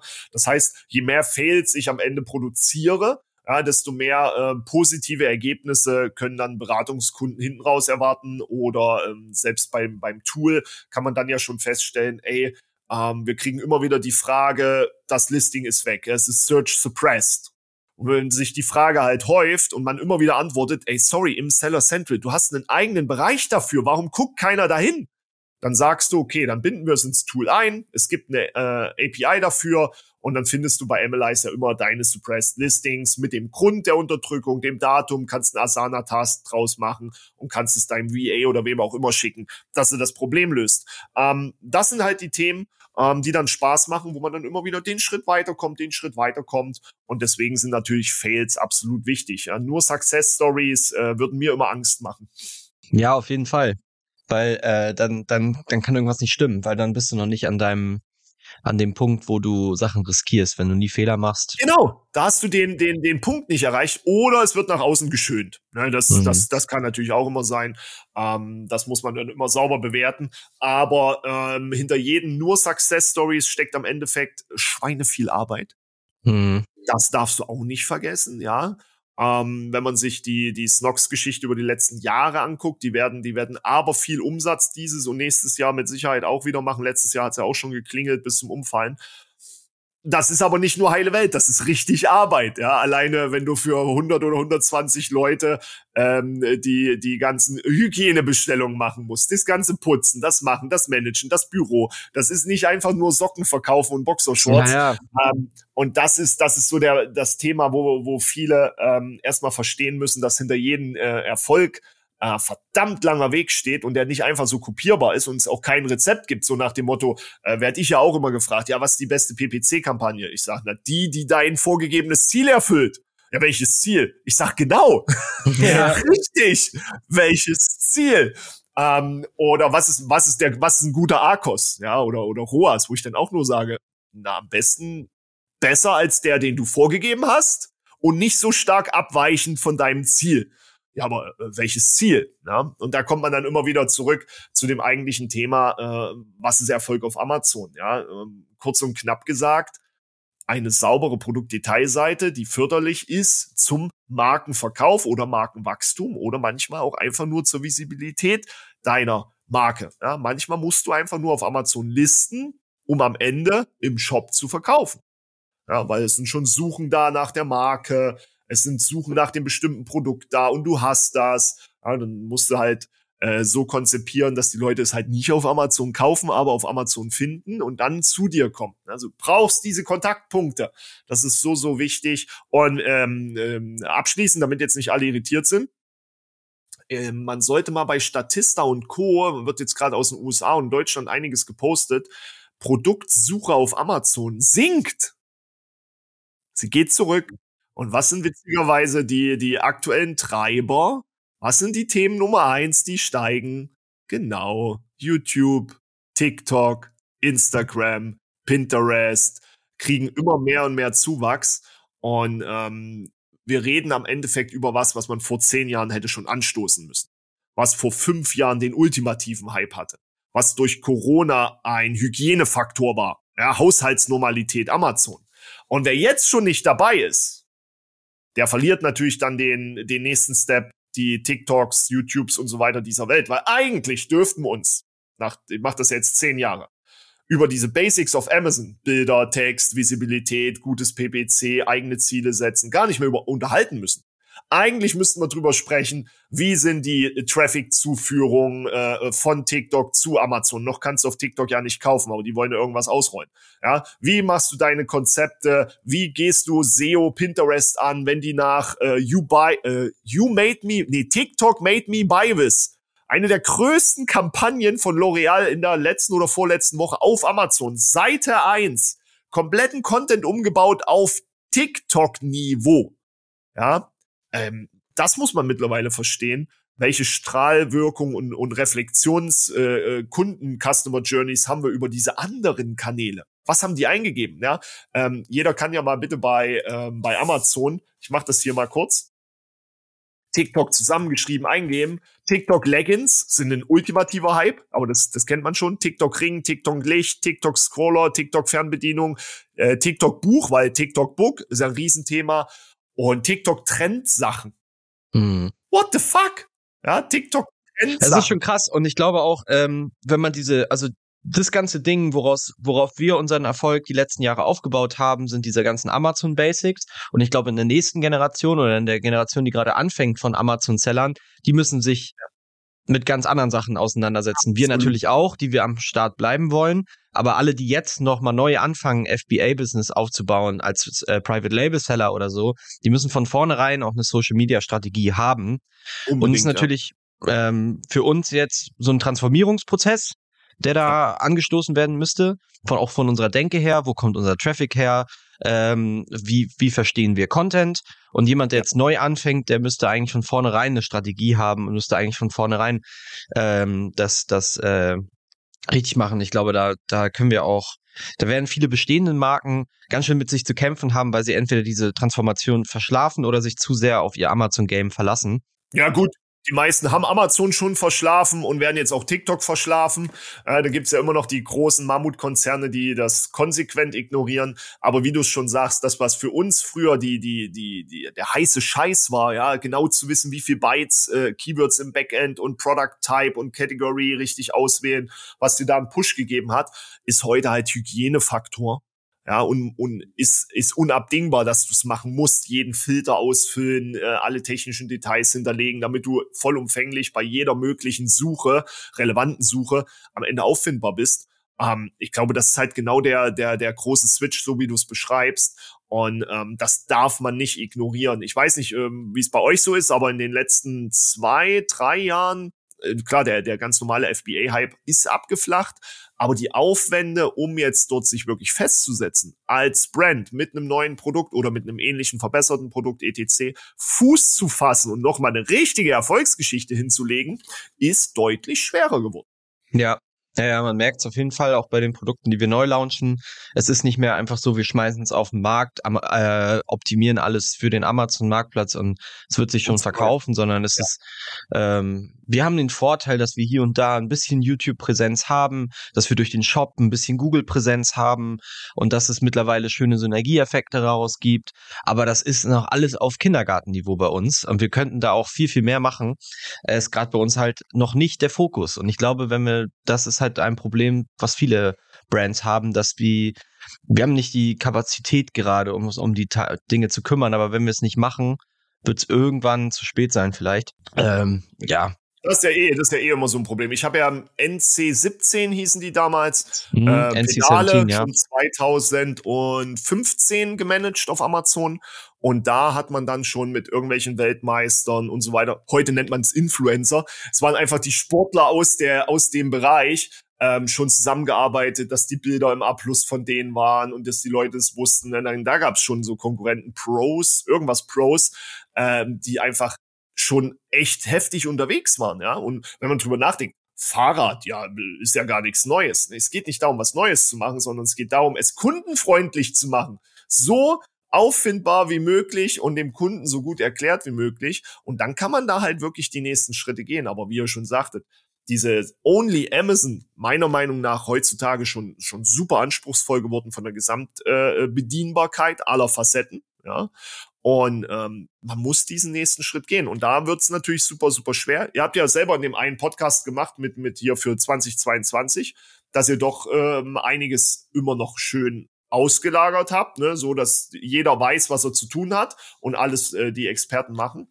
Aber man muss halt dann wirklich die nächsten Schritte gehen. Ich kenne einen im Bereich Spanngurte. Der macht mega geil TikTok. Der macht so geile TikToks. ja, ich glaube, ich glaube, ich weiß, wen du meinst. Der Typ macht so Tipps, ne, wie der Spanngurt ja, richtig, ja, ja, damit er nicht flattert und so oder. Coach. Ja, genau. Das ist richtig ich geil. Den. Ich kenne den von Konferenzen. Echt? Ja, ja okay, krass. Also ich finde den, ich, ich kenne den nur von TikTok, aber ja.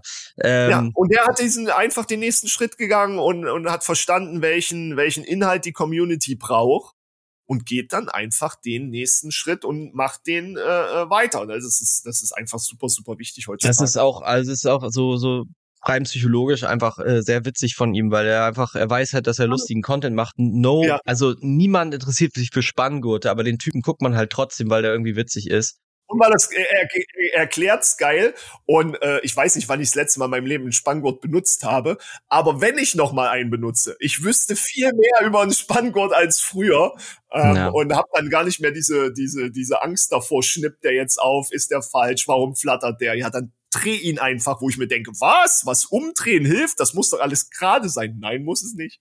Ähm, das ist dann spätestens bei Wer wird Millionär äh, der Sieg, ja, äh, was muss man mit einem Spanngurt machen? Man muss ihn verdrehen, ich weiß es, ich weiß es. Und ja, so unnützes Wissen, aber wie gesagt, das hast du halt im Kopf abgespeichert und den Typen Aber das ist einfach. doch TikTok. Unnützes Wissen bleibt aber im Kopf und dann, wenn du das nächste Mal wieder was suchst, ähm, für dein, für dein Fahrrad denkst du, ah, warte mal, diese orange-schwarze Marke da, das sind die doch. Das Mhm. sind die doch. Genau. Und dann äh, bist du da schon drin und dann kaufst du. Ja, ist halt dieser langfristige Ansatz. Früher hat man halt auf Amazon äh, den schnellen Erfolg gesucht und äh, mit der Amazon-Only-Strategie hat man ja auch sehr schnell äh, Erfolge Absolut. gesehen, konnte sehr schnell Sales machen und heutzutage muss man eben diesen langfristigen Ansatz gehen und sagen, ja gut, dann hole ich mir eben Twitch Impressions, äh, Impressions, auch wenn die nicht konvertieren zu Sales, aber ich hab sie und irgendwann wird sich das auszahlen. Naja. Ja, nicht nur, ey, das, das ist genau das Thema mit dem irgendwann. Viele sagen dann wieder, ja, nee, Twitch ist ja, äh, ist ja so jung. Äh, und auch TikTok, alles nur jung. Äh, dabei steigen die Non-Gaming-Anteile Twitch extrem. Ich glaube, 2022 über 150 Prozent Anstieg in der Non-Gaming-Kategorie. ähm, es gibt mittlerweile richtig alte TikToker, die kommen an Zielgruppen dran, die hast du nicht mal mehr im Gedanken, weil die schon über 70 bis 90 sind. Naja. Ähm, und man darf halt nicht vergessen, äh, diese, diese 14-Jährigen, 14- bis 20-Jährigen, das sind die, die irgendwann hoffentlich äh, in einen Job gehen, eigenes Geld verdienen und sich Sachen kaufen. Nicht ohne Grund ist ja, ich glaube, Gucci ist es, eine der bekanntesten Generation Z-Marken, weil die von vornherein da früh reingehen äh, in die in die jungen Zielgruppen. Und äh, Louis Vuitton glaube ich auch. Und sich dann wieder diesen Status aufbauen, dieses das will ich mal haben, wenn ich Geld dafür habe. Und dann gehst du fünf Jahre arbeiten und dann bist du schon so krass ähm, da in den in den Köpfen drinne oder ähm, bei bei den Bikes ja genau dasselbe ja da da gucken sich jetzt Leute die Videos an die jetzt kein Bike haben, aber irgendwann, spätestens wenn sie an die Uni kommen, am liebsten mit einem E-Bike hin und her fahren, damit es einfacher ist. Und dann ähm, braucht man diese, diese geistige Verhaftung, wie du es schon sagst, unnützes Wissen. Man weiß es, man vergisst es nicht, aber dann kommt der Tag, wo man im Laden steht oder bei Amazon und dann kommt dieses Recognition, äh, hier, dieses Wiedererkennungseffekt und man denkt sich so, ah, das war's, ja genau, das nehme ich mit. Habe ich aus irgendeinem Grund im Unterbewusstsein einen Trust zu. ja. Okay, ja, dann würde ich gerne jetzt äh, zum Abschluss, dass du noch einmal deine Glaskugel hervorholst und da einmal uns äh, deine Einschätzung zugibst, ähm, wie du so ein bisschen noch die die Zukunft von Amazon siehst, ähm, weil wir ja gerade so eine mal wieder jetzt in den letzten zwei drei Jahren diesen Trend hatten mit Aggregatoren, Amazon-Händler werden aufgekauft, so eine Konsolidierung findet da anscheinend gerade statt. Was glaubst du, wie sieht's in zehn Jahren aus? Ist es dann vielleicht so, dass man jetzt so als kleiner angehender nur Amazon-Händler dass es das so gut wie nicht mehr gibt und dass alles mittlerweile dann diese größeren Companies sind, die wer weiß, wie viele Brands unter sich vereinen. Oder gibt's vielleicht sogar auch eine Dynamik, ähm, dass es die kleineren Händler wie uns gibt, die bauen immer fleißig wieder neue Brands auf und nach zwei Jahren machen die immer ihren Exit an die großen und das ist dann so das, das Ökosystem. Wie siehst du das? Ja, m, eigentlich darf man nicht vergessen, dass diese Aggregatoren nichts Neues sind. Ne? Äh, egal, ob es ein Nestle ist, ein Procter Gamble und wie sie alle heißen. Die meisten wissen nicht mal, dass Milka sich damals Oreo gekauft hat. Ah, Ja? Ähm, also es gibt schon immer, dass größere Marken kleinere Marken aufkaufen und die in ihr Konstrukt passend integrieren. mhm. Ja, ähm, bei den Aggregatoren, das hatte ich damals schon gesagt, ähm, das ist ein guter Business-Ansatz, aber ohne die People, educated People dahinter, ist das nicht skalierbar. Du kaufst nicht Marke A, B und C und das skaliert automatisch. Nee, nee, Es richtig. sind zwar viele Synergieeffekte, wenn das im selben Portfoliobereich stattfindet. Der größte war ja damals Nature Love, ähm, oh, wie heißen die drei großen NEMs? Die wurden ja komplett verhochzeitet. Ja, die, die drei großen äh, Big Brands im NEM-Segment. Und das heißt, sowas wird's immer geben. Äh, so ein Kesser, K-E-S-S-E-R, wird's auch immer geben, wo einer einfach so breit reinläuft, dass er einfach jede Kategorie mitmacht. Ja, so, ein so ein Bosch, Bosch des Amazons oder was auch immer. Ja, der einfach von Waschmaschinen über Tacker, äh, jeden, jedes Produkt. Die kleinen Unternehmen, die gab's früher wie heute. Äh, die kommen ja vorrangig durch Agilität, schnelle Entscheidungen, besondere Produkte um die Ecke. Na, nicht jeder wird da der nächste Elon Musk draus oder der nächste Steve Jobs, die mit einem Produkt einen Milliardenmarkt äh, aufbauen. Aber egal, ob das in zehn Jahren, fünf Jahren ist, äh, die Alibaba-Geschichte ist aktuell etwas besonders, die sich aufsplitten wollen in sechs, sechs Firmenbereiche, wo man auch schon, da habe ich schon Podcasts vor drei Jahren gemacht in meinem Amazon Dorf Talk damals, wenn Amazon sich splittet in die Units, dann sind die dann sind die einfach die größte und multitrilliarden bewertetste Einzelunternehmen. Wenn man denen plötzlich sagt, ihr seid jetzt gewinnorientiert ausgerichtet, dann, dann will sich der Weltmarkt gar nicht vorstellen, was da alles passieren kann.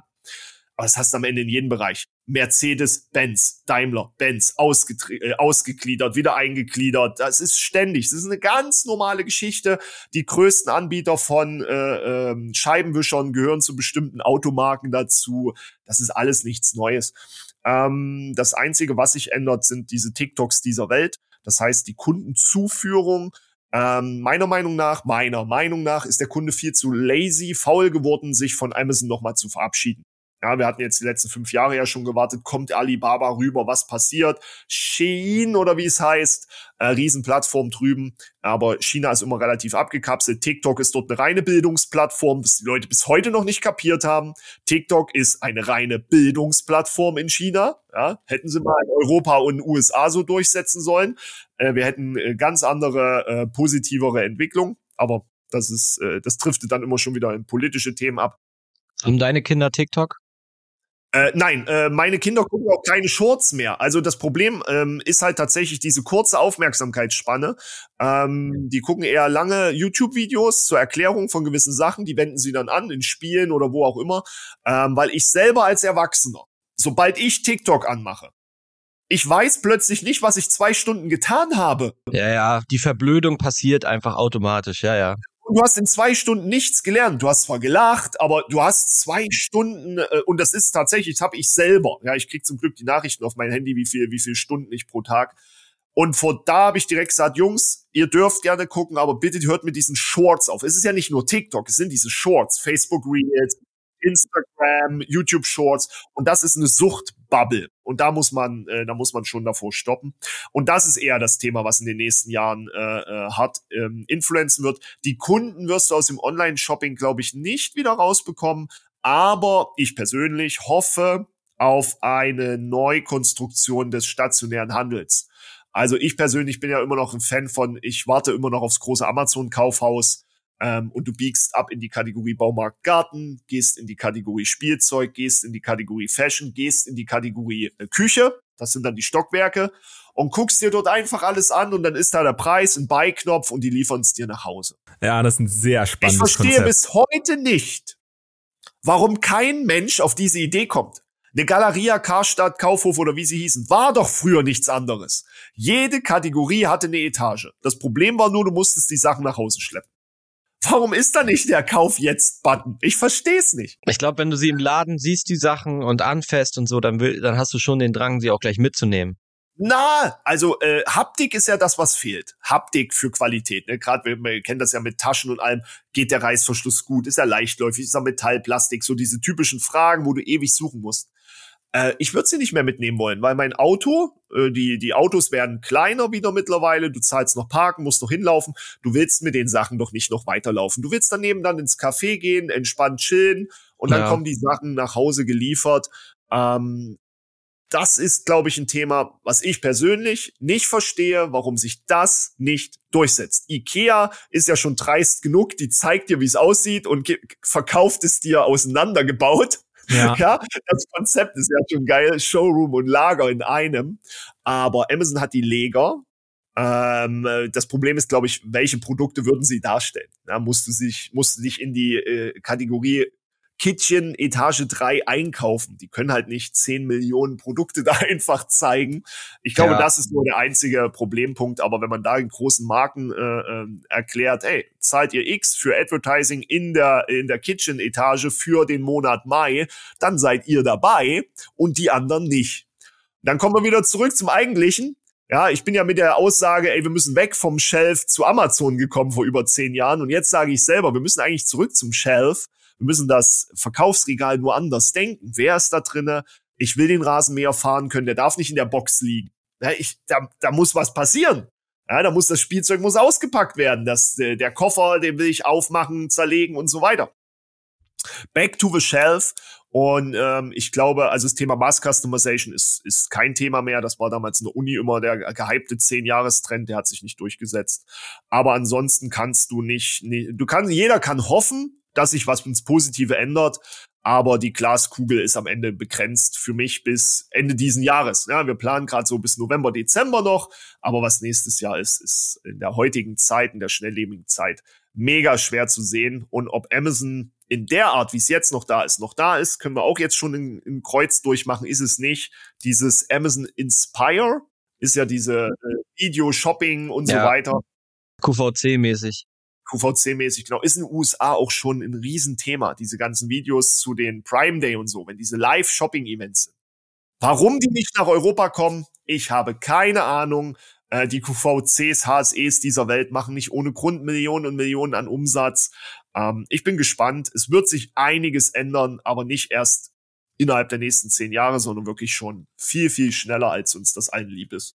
Ja, ja, bin gespannt, ob es dann das äh, Amazon Kaufhaus wird oder vielleicht dann doch irgendwie der Virtual Reality Rundgang um deinen Aufsitzrasenmäher, den du dann bei Amazon bestellen kannst, keine Ahnung. Also es wird oder die äh, die wie gesagt die Verkaufsshows, da wird eine Menge passieren. Es wird auf jeden Fall nicht mehr dasselbe sein in zehn Jahren wie jetzt. Da muss man immer mit der Zeit gehen und immer fleißig Amma News gucken, damit man alles mitkriegt. Ja, auf jeden. Okay, dann äh, würde ich sagen, das war an sich ein schönes Schlusswort.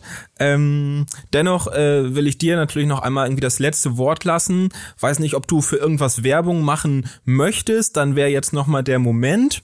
Nein, alles gut. Also, sobald ihr euch eine Frage rund um Amazon stellt, äh, findet ihr bei uns eine Lösung. Und wenn ihr bei uns keine Lösung findet, dann haben wir einen sehr, sehr guten Support oder ihr schreibt mich an, dann finden wir eine Lösung. Ähm, äh, danke, dass ich hier sein durfte. Macht ihr auf jeden Fall weiter so, weil ähm, am Endeffekt gibt's nichts Schöneres, als die Success Stories aus so einem äh, Bereich zu hören, ähm, das immer mal wieder zu sehen, weil es einfach nur zeigt, geht den Weg, definiert die Vorgaben gut und dann muss man einfach durchziehen. Man muss sich eigene Benchmarks setzen, eigene Ziele setzen, egal im, im normalen ähm, Amazon-Bereich oder auch wenn man ein Tool nutzt, wenn man PPC aufsetzt. Ähm, deswegen ähm, vielen, vielen Dank dafür, dass ihr uns da teilhaben lasst und ähm, dann auf ein wunderbares Geschäftsjahr für euch, für uns natürlich auch und ansonsten Analyze benutzen. Irgendwann werdet ihr es definitiv brauchen. Ja, auf jeden. Das äh, können, können wir unterschreiben. Äh, sind wir gerne Testimonial dafür. Ja, gut, dann äh, vielen Dank auch dir für deine Zeit, die du dir genommen hast. War auf jeden Fall eine super coole Episode. Auch wieder eine Stunde 50 haben wir jetzt auf der Uhr. Das ist äh, auch sehr gut. Ähm, ja, und ich bin mir sicher, es wird bestimmt nicht das letzte Mal sein, dass wir irgendwie gesprochen haben. Das werden wir irgendwann nochmal wiederholen. Ähm, ja, und von daher einfach vielen Dank von mir aus und dann äh, ja, wünschen wir dir und allen Zuhörern jetzt einfach noch eine wunderschöne Restwoche. Alles klar, reingehauen.